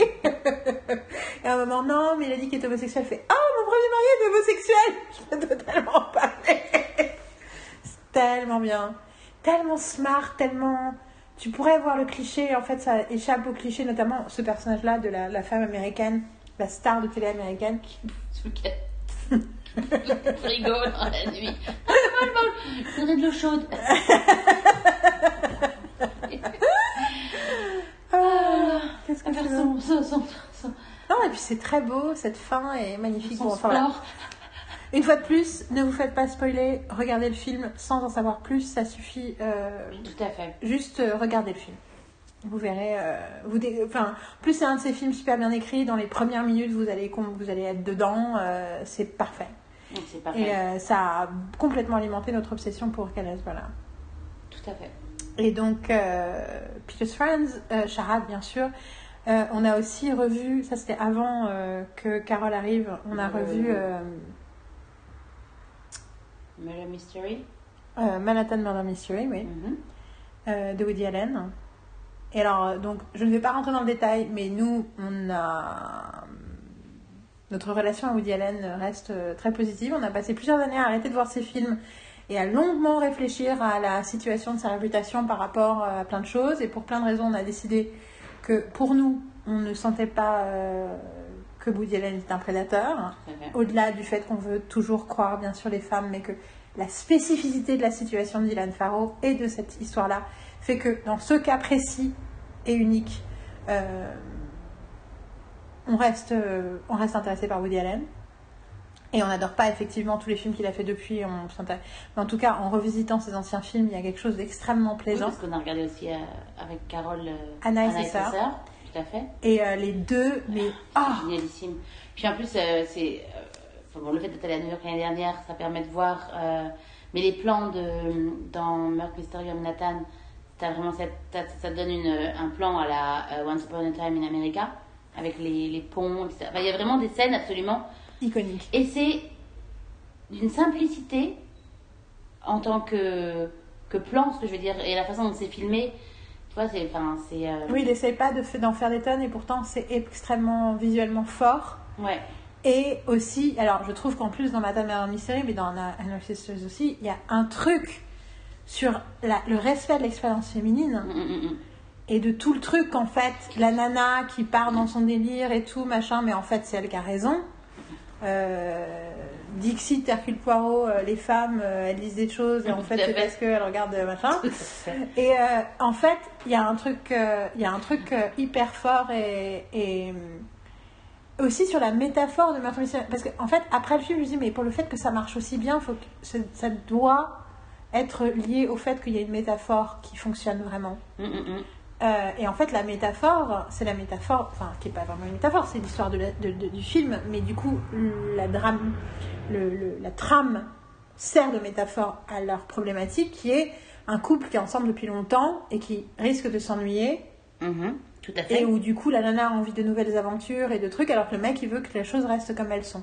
Et que du fait. coup tout ce qui leur arrive c'est un peu ça. Et qu'en fait en réalité, ben, ils se laissent prendre au jeu et ils, ils n'en sortent que plus fort. que plus fort, tout à fait. Surtout que, enfin, au début, il est vraiment dans le sens où, mais genre, euh, tu, tu, tu hallucines.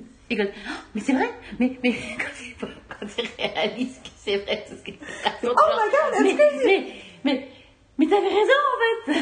Et Angelica Houston est absolument géniale dedans, Alan Ouais. Est absolument génial dedans, mais ils sont tous incroyables. Ah C'est- quoi, c'est Zach. Braff qui fait leur fils? Oui, C'est ce truc qui est là. What are you doing here? Mais euh, non, et puis effectivement, il y a une scène légendaire dont Marine se souvenait, moi je me souvenais pas. mais qui Je crois que c'est à ça que tu pensais tout à l'heure, t'as commencé à rigoler. Je me suis dit, à mon avis, Marine est en train de penser au passage dans l'ascenseur où il a une crise de, Ça de claustrophobie. Qu'est-ce que c'est? Non, il est, il est, il est, il est, il est, il est à son apothéose. En fait, le truc, c'est qu'il est, il est génialissime dedans. Woody Ouais. Allen est absolument super. Je dirais euh, Close Second avec Anna et ses sœurs. Oui, tout à fait. Parce que dans Anna et ses sœurs, mais ce film Mm. oh, que j'ai regardé en boucle l'été après la Russie parce que j'avais passé l'année à avoir Ah, euh, des crises existentielles. Et dans ce film, au sein de plein d'autres histoires, il y a Woody Allen qui traverse une crise existentielle. Et c'est mais tellement génial. Mais la coupe de cheveux et les fringues, c'est de Michael Caine? Ouais. Le- La mise. En- Ah ouais. Oh my god! Le style de Michael Caine ses sœurs, c'est un grand moment. Mais surtout, les... en plus, c'est vraiment c'est la, la, la mode des, des, des lunettes, des, des- des grosses lunettes, même pour les mecs, etc. Et, et euh, qui est redevenu la mode d'ailleurs. Et d'ailleurs, j'ai l'impression de voir le même genre de, de mec à Berlin. Personnellement la même coupe de cheveux et les mêmes manteaux. Je suis genre, ah, toi, c'est Michael Caine. je, je, je vois maintenant. Mais euh, non, non, c'est euh, c'est super. Euh, Mia Farrow est, euh, est super dedans. Ah ouais, non, non, c'est. euh, Et un des trucs en voyant Anna et ses sœurs, c'est que, que je réalisais, c'est il y a aussi une intelligence euh, dans le non-jugement hum, hum, hum. des comportements. Il s'intéresse aux errements émotionnels, sentimentaux et moraux des personnages sans jamais assigner un jugement à leur comportement. En, donnant toujours le contexte émotionnel. Ce qui ne veut pas dire que ces personnages n'ont pas de moralité en fait. Mais nous, il nous met dans une situation d'empathie avec eux. Et, euh, et ça continue avec euh, la, toute la théorie du fait que c'est le contraire d'un profil de prédateur. Donc c'est très, enfin, c'est totalement fascinant même. Même euh, la façon dont les, les gens qui travaillent avec lui parlent de son travail, parlent du fait que faire un film avec Woody Allen, c'est très perturbant parce qu'en fait il ne donne aucune instruction. Hum, hum, hum. Il dit non, vas-y, fais ton truc et tout. Il est quelque chose de tr- il est très non intrusif. C'est presque l'anti-réalisateur. Et, euh, et voilà, du coup, après. C'est euh, tout ce qu'on avait vu en film on ne sait pas ce qui s'est passé, bien entendu, hein, mais euh, on a vu Notting Hill. Ah oui, on a vu Notting Hill. Oui, oui, c'est vrai qu'on a vu Notting Hill. On a regardé Notting Hill, qui était euh, une fois de plus Toujours, merveilleux. ce je film vu- est Je parfait. vu cin- 55 fois. Ce film est parfait. euh, come at me si vous n'êtes pas d'accord. Euh, C'est clair. Ah, moi aussi. Et, ma, personnellement. et maman avait Ouais. a une, une période de passion pour ce film où elle le regardait tout le temps, tout le temps, tout le temps, tout le temps en boucle. En fait, elle était là, non, mais j'ai pas trop aimé, j'ai pas trop. Et puis on l'a, vu avec elle. Puis après, on lui, enfin, on lui en DVD, quoi. On l'a récupéré. Et parce qu'en fait, elle me proposait, je me rappelle, on était à la maison. Je, je pense que j'habitais Stuttgart à l'époque. J'étais à la maison et je lui disais, elle me dit, ah, euh, j'ai deux DVD, celui-là ou celui-là. J'ai fait, ah bah, Hill, ah, c'est Hill, c'est génial. Et tout, elle fait, oh non, je peux en souvenir. En fait, tu sais ce que je suis en train de penser? Parce qu'on a, on a essayé de reconstituer le truc et Mhm. effectivement, elle l'a vu avec toi la première fois, mais je pense qu'elle l'a revu avec une amie à elle. Oui, c'est possible, ouais. Et je crois que c'était sa copine Edith. Qui n'est pas restée sa copine longtemps. Tout à fait. C'est possible, tout à fait. Et en fait, ma mère avait un souvenir que c'était pas si drôle que Parce que ça. je l'ai vu, moi je l'ai vu, l'ai vu pour le jour de mon anniversaire en fait. Oui, parce, Parce, que, je- fait, il était en train de faire une surprise partie. j'étais en train d'organiser une, une surprise et du coup, je fallait que tu sois hors de la maison et du coup, euh, maman ma emmené au cinéma. Et, euh, et du coup, ce qui était fou avec tout ça, avec Notting Hill, c'est que du coup, je me rappelle, c'était en- de passage à Paris et ma mère m'avait acheté le DVD et on devait bruncher. Il était question de qu'est-ce qu'on regardait et t'as une, ré- une réaction similaire à moi. On dit, bah, on va regarder Notting Hill. Attends, non, mais, non, mais alors tout s'arrête. Comment ça, Dan, tu trouves pas que c'est drôle, Notting Hill? Non, mais attention, intervention time. Et on regarde Notting Hill et elle a adoré. Et ensuite, elle n'arrêtait plus de le regarder. Tout à fait, j'ai regardé Notting Hill. Et puis après, elle s'endormait comme elle s'endormait toujours devant. Je sais que mon père a essayé de regarder Chambre avec vue. Non, pas Chambre avec vue, Fenêtre sur cour pendant trois mois. Une époque où il refaisait l'appart et donc il habitait à la maison. Il dormait sur, le, il dormait sur un, un- un- un matelas sur le sol dans le, dans le salon. Mhm. Enfin, dans le salon, enfin, la pièce Oui, principale. oui, oui. Et il regardait, et tous les jours, il regardait les 20 premières minutes de Fenêtre sur cour. Euh, oui, mais à l'époque, c'était des cassettes. Donc, il fallait qu'il soit qu'il prépare pour regarder la suite. C'est une organisation. Mais Ouais. euh, C'est tout ce qu'on avait regardé On en a pas regardé d'autres alors, euh, bah, on avait regardé Ratatouille et Inside Out. Ah oui, on avait regardé aussi oui, les, les dessins Ça, c'était des moments, euh, moments où maman était, en, était encore en vie, était en train de mourir. Ouais, c'était pour se faire, oui. C'était. Euh... Pour être se sentir proche d'elle. fait. Parce qu'elle avait adoré Inside Out et euh, bien sûr Ratatouille. euh, Enfin voilà. Mhm. La bouffe, de toute façon, ça fait toujours penser à ma mère. Tout à fait, et, les euh, Et le marzipan. ouais. Et du coup, qu'est-ce qu'on a écrit de- J'ai écrit sur le. J'ai écrit un truc sur Facebook pour annoncer sa mort. hein. Quelques jours après, euh, genre le 20 23, 23 mai. Et je l'ai posté aussi sur le site. Parce que je voulais qu'il y ait une trace. Et donc, si vous voulez euh, savoir qui était ma mère, en savoir plus sur elle, vous pouvez euh, trouver ça sur euh, Et on va continuer à regarder. euh, Oui, les films. Alors, les du films coup, parce que- en fait, j'ai fait une liste tout à l'heure, mais alors je sais plus où elle est. Donc euh, après, dans- dedans, il y a Breakfast at Tiffany's, il y a Roman Holiday, il y a Adam's Rib. ouais. Je sais pas connaître le français de Adam's Rib. Il y a Let's Make Love qui est. euh, Le millionnaire. Le millionnaire. Il y a quoi d'autre? Il y a Much Ado About Nothing, version Kenneth Branagh. Même si techniquement, il faut regarder l'autre, parce que donc, quand ma mère est venue à l'avant-première de Much Ado About Nothing version Joss Whedon, donc quand même, ça c'est la- l'anecdote de ma mère, c'est quand même, c'est la de tous mes amis, de tous les gens que je connaissais qui sont fans, la personne qui a réussi à parler de Joss Whedon parce qu'elle était à côté de moi, c'est ma mère, qui du coup se retrouve, arrive à s'immiscer. Il était en train de quitter le truc, j'étais devant lui, mais j'étais, je, je faisais face, je marchais euh, en arrière, et il arrive, elle arrive à s'immiscer, et du coup, je me tourne la tête et je dis à Joss Whedon, My mother. Donc Joss Whedon lui tend la main, ma mère lui serre la main et garde sa main pour dire I love. Attends, elle a dit un truc Ah, qui n'avait aucun sens, mais surtout qui n'avait aucun sens en anglais, c'est I don't love Buffy, I don't like Buffy, but I love this. un truc comme ça. I don't love Buffy, but I love this better than Brana. et il avait Oh Et elle adorait la version de La version.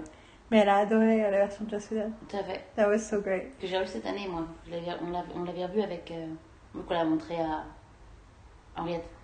Ah Je savais pas du tout que Ah, vous aviez... que, je pense que Carole l'avait dit, on lui avait montré, on lui avait montré parce qu'on voulait lui montrer un truc et on a décidé la, la version. Parce que je croyais que c'était Atomic Blonde que vous lui avez montré.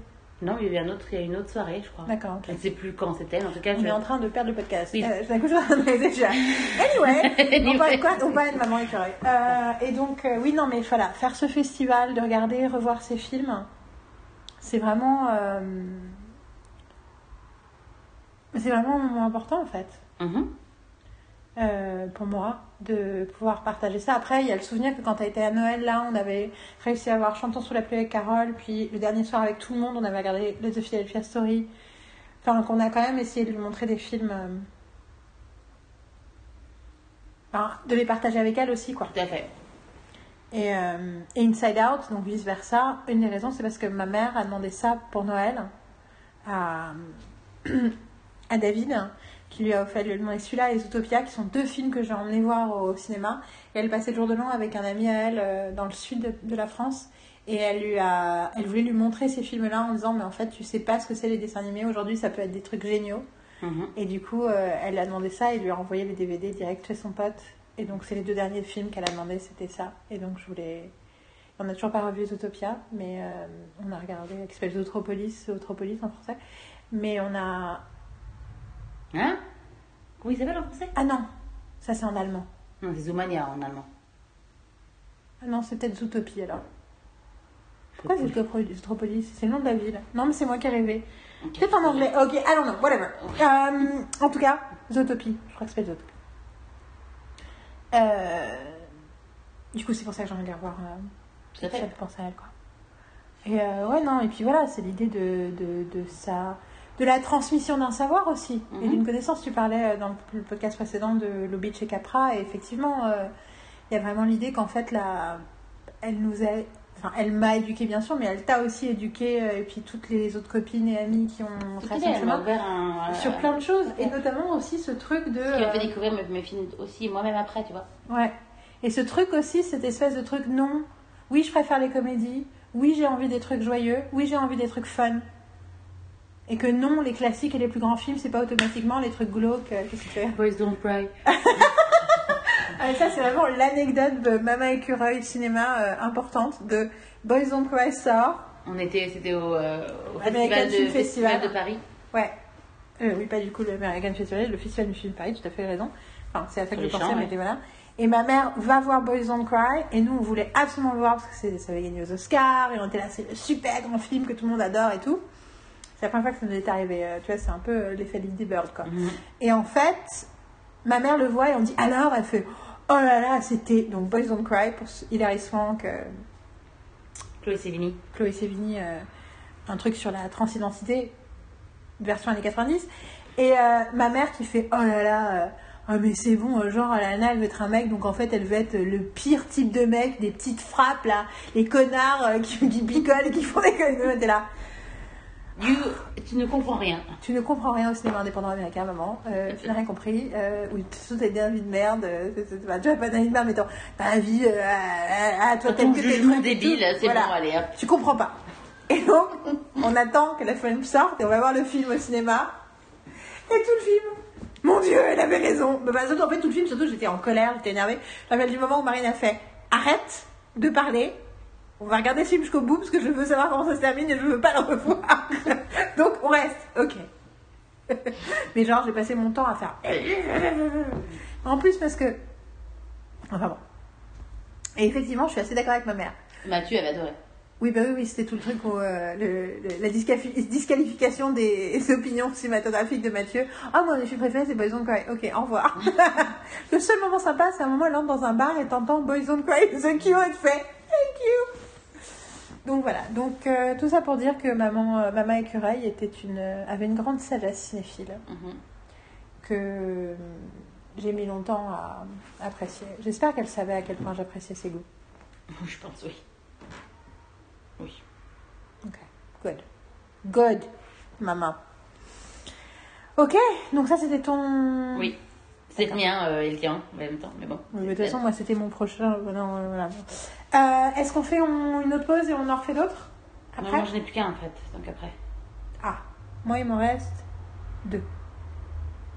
Est-ce que le mien est pareil au tien? Non, Tu as déjà fait un truc t'es là sort of.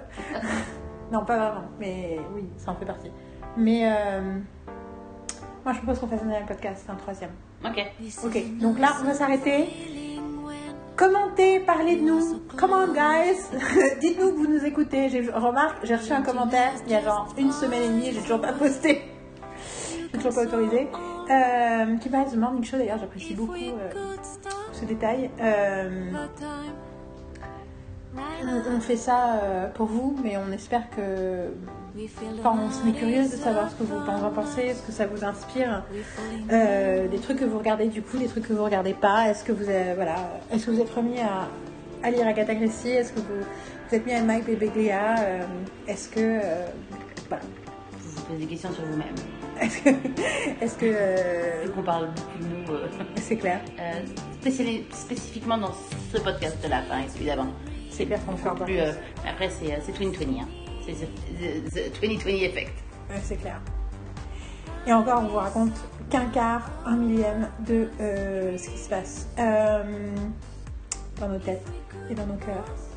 Euh, et ben, à très vite. On va, on va reprendre avec les trois derniers chapitres très très rapidement. Et en attendant, on espère que vous regardez plein de trucs bien et que vous lisez plein de trucs bien aussi. Et on vous dit à tout de suite avec Marine Et elle je vais réussir à enregistrer une nouvelle catchphrase. C'était la semaine berlinoise, non, c'est ça qu'on va faire. C'était la semaine berlinoise avec Marine. Et elle Et on vous souhaite euh, En fait, ça marche pas les deux trucs. On va me dire, et on Et vous êtes euh, On bonne recommence. là, c'est ça Oui, ça marche pas. Euh, parce que d'ici là, d'ici quoi C'était donc la semaine berlinoise avec Marine. Et Yael, On vous dit à très vite et bonne pop d'ici là. ça marche comme ça.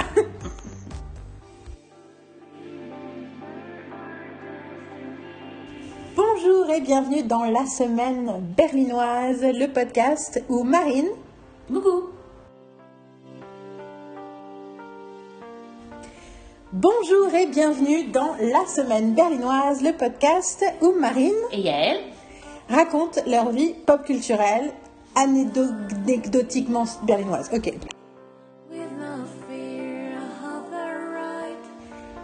Bonjour et bienvenue dans la semaine berlinoise, le podcast où Marine et Yael, raconte leur vie pop culturelle qui se trouve se trouver à Berlin.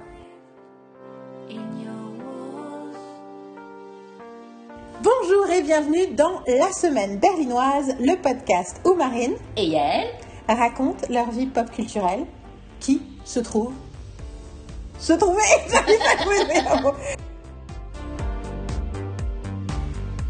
Bonjour et Bonjour et bienvenue dans la semaine berlinoise, le podcast où Marine et Yael, raconte leur vie pop culturelle berlinoise. Tiens, it doesn't work. Bonjour et bienvenue dans la semaine berlinoise, le podcast où Marine et Yael, racontent leur vie pop culturelle qui se déroule à Berlin la plupart du temps. Nous sommes dans la deuxième partie du deuxième podcast de l'année, Euh, même si nous sommes toujours le mardi 18 août 2020. Nous avons parlé plus ou moins pop culturellement, mais surtout de vie euh,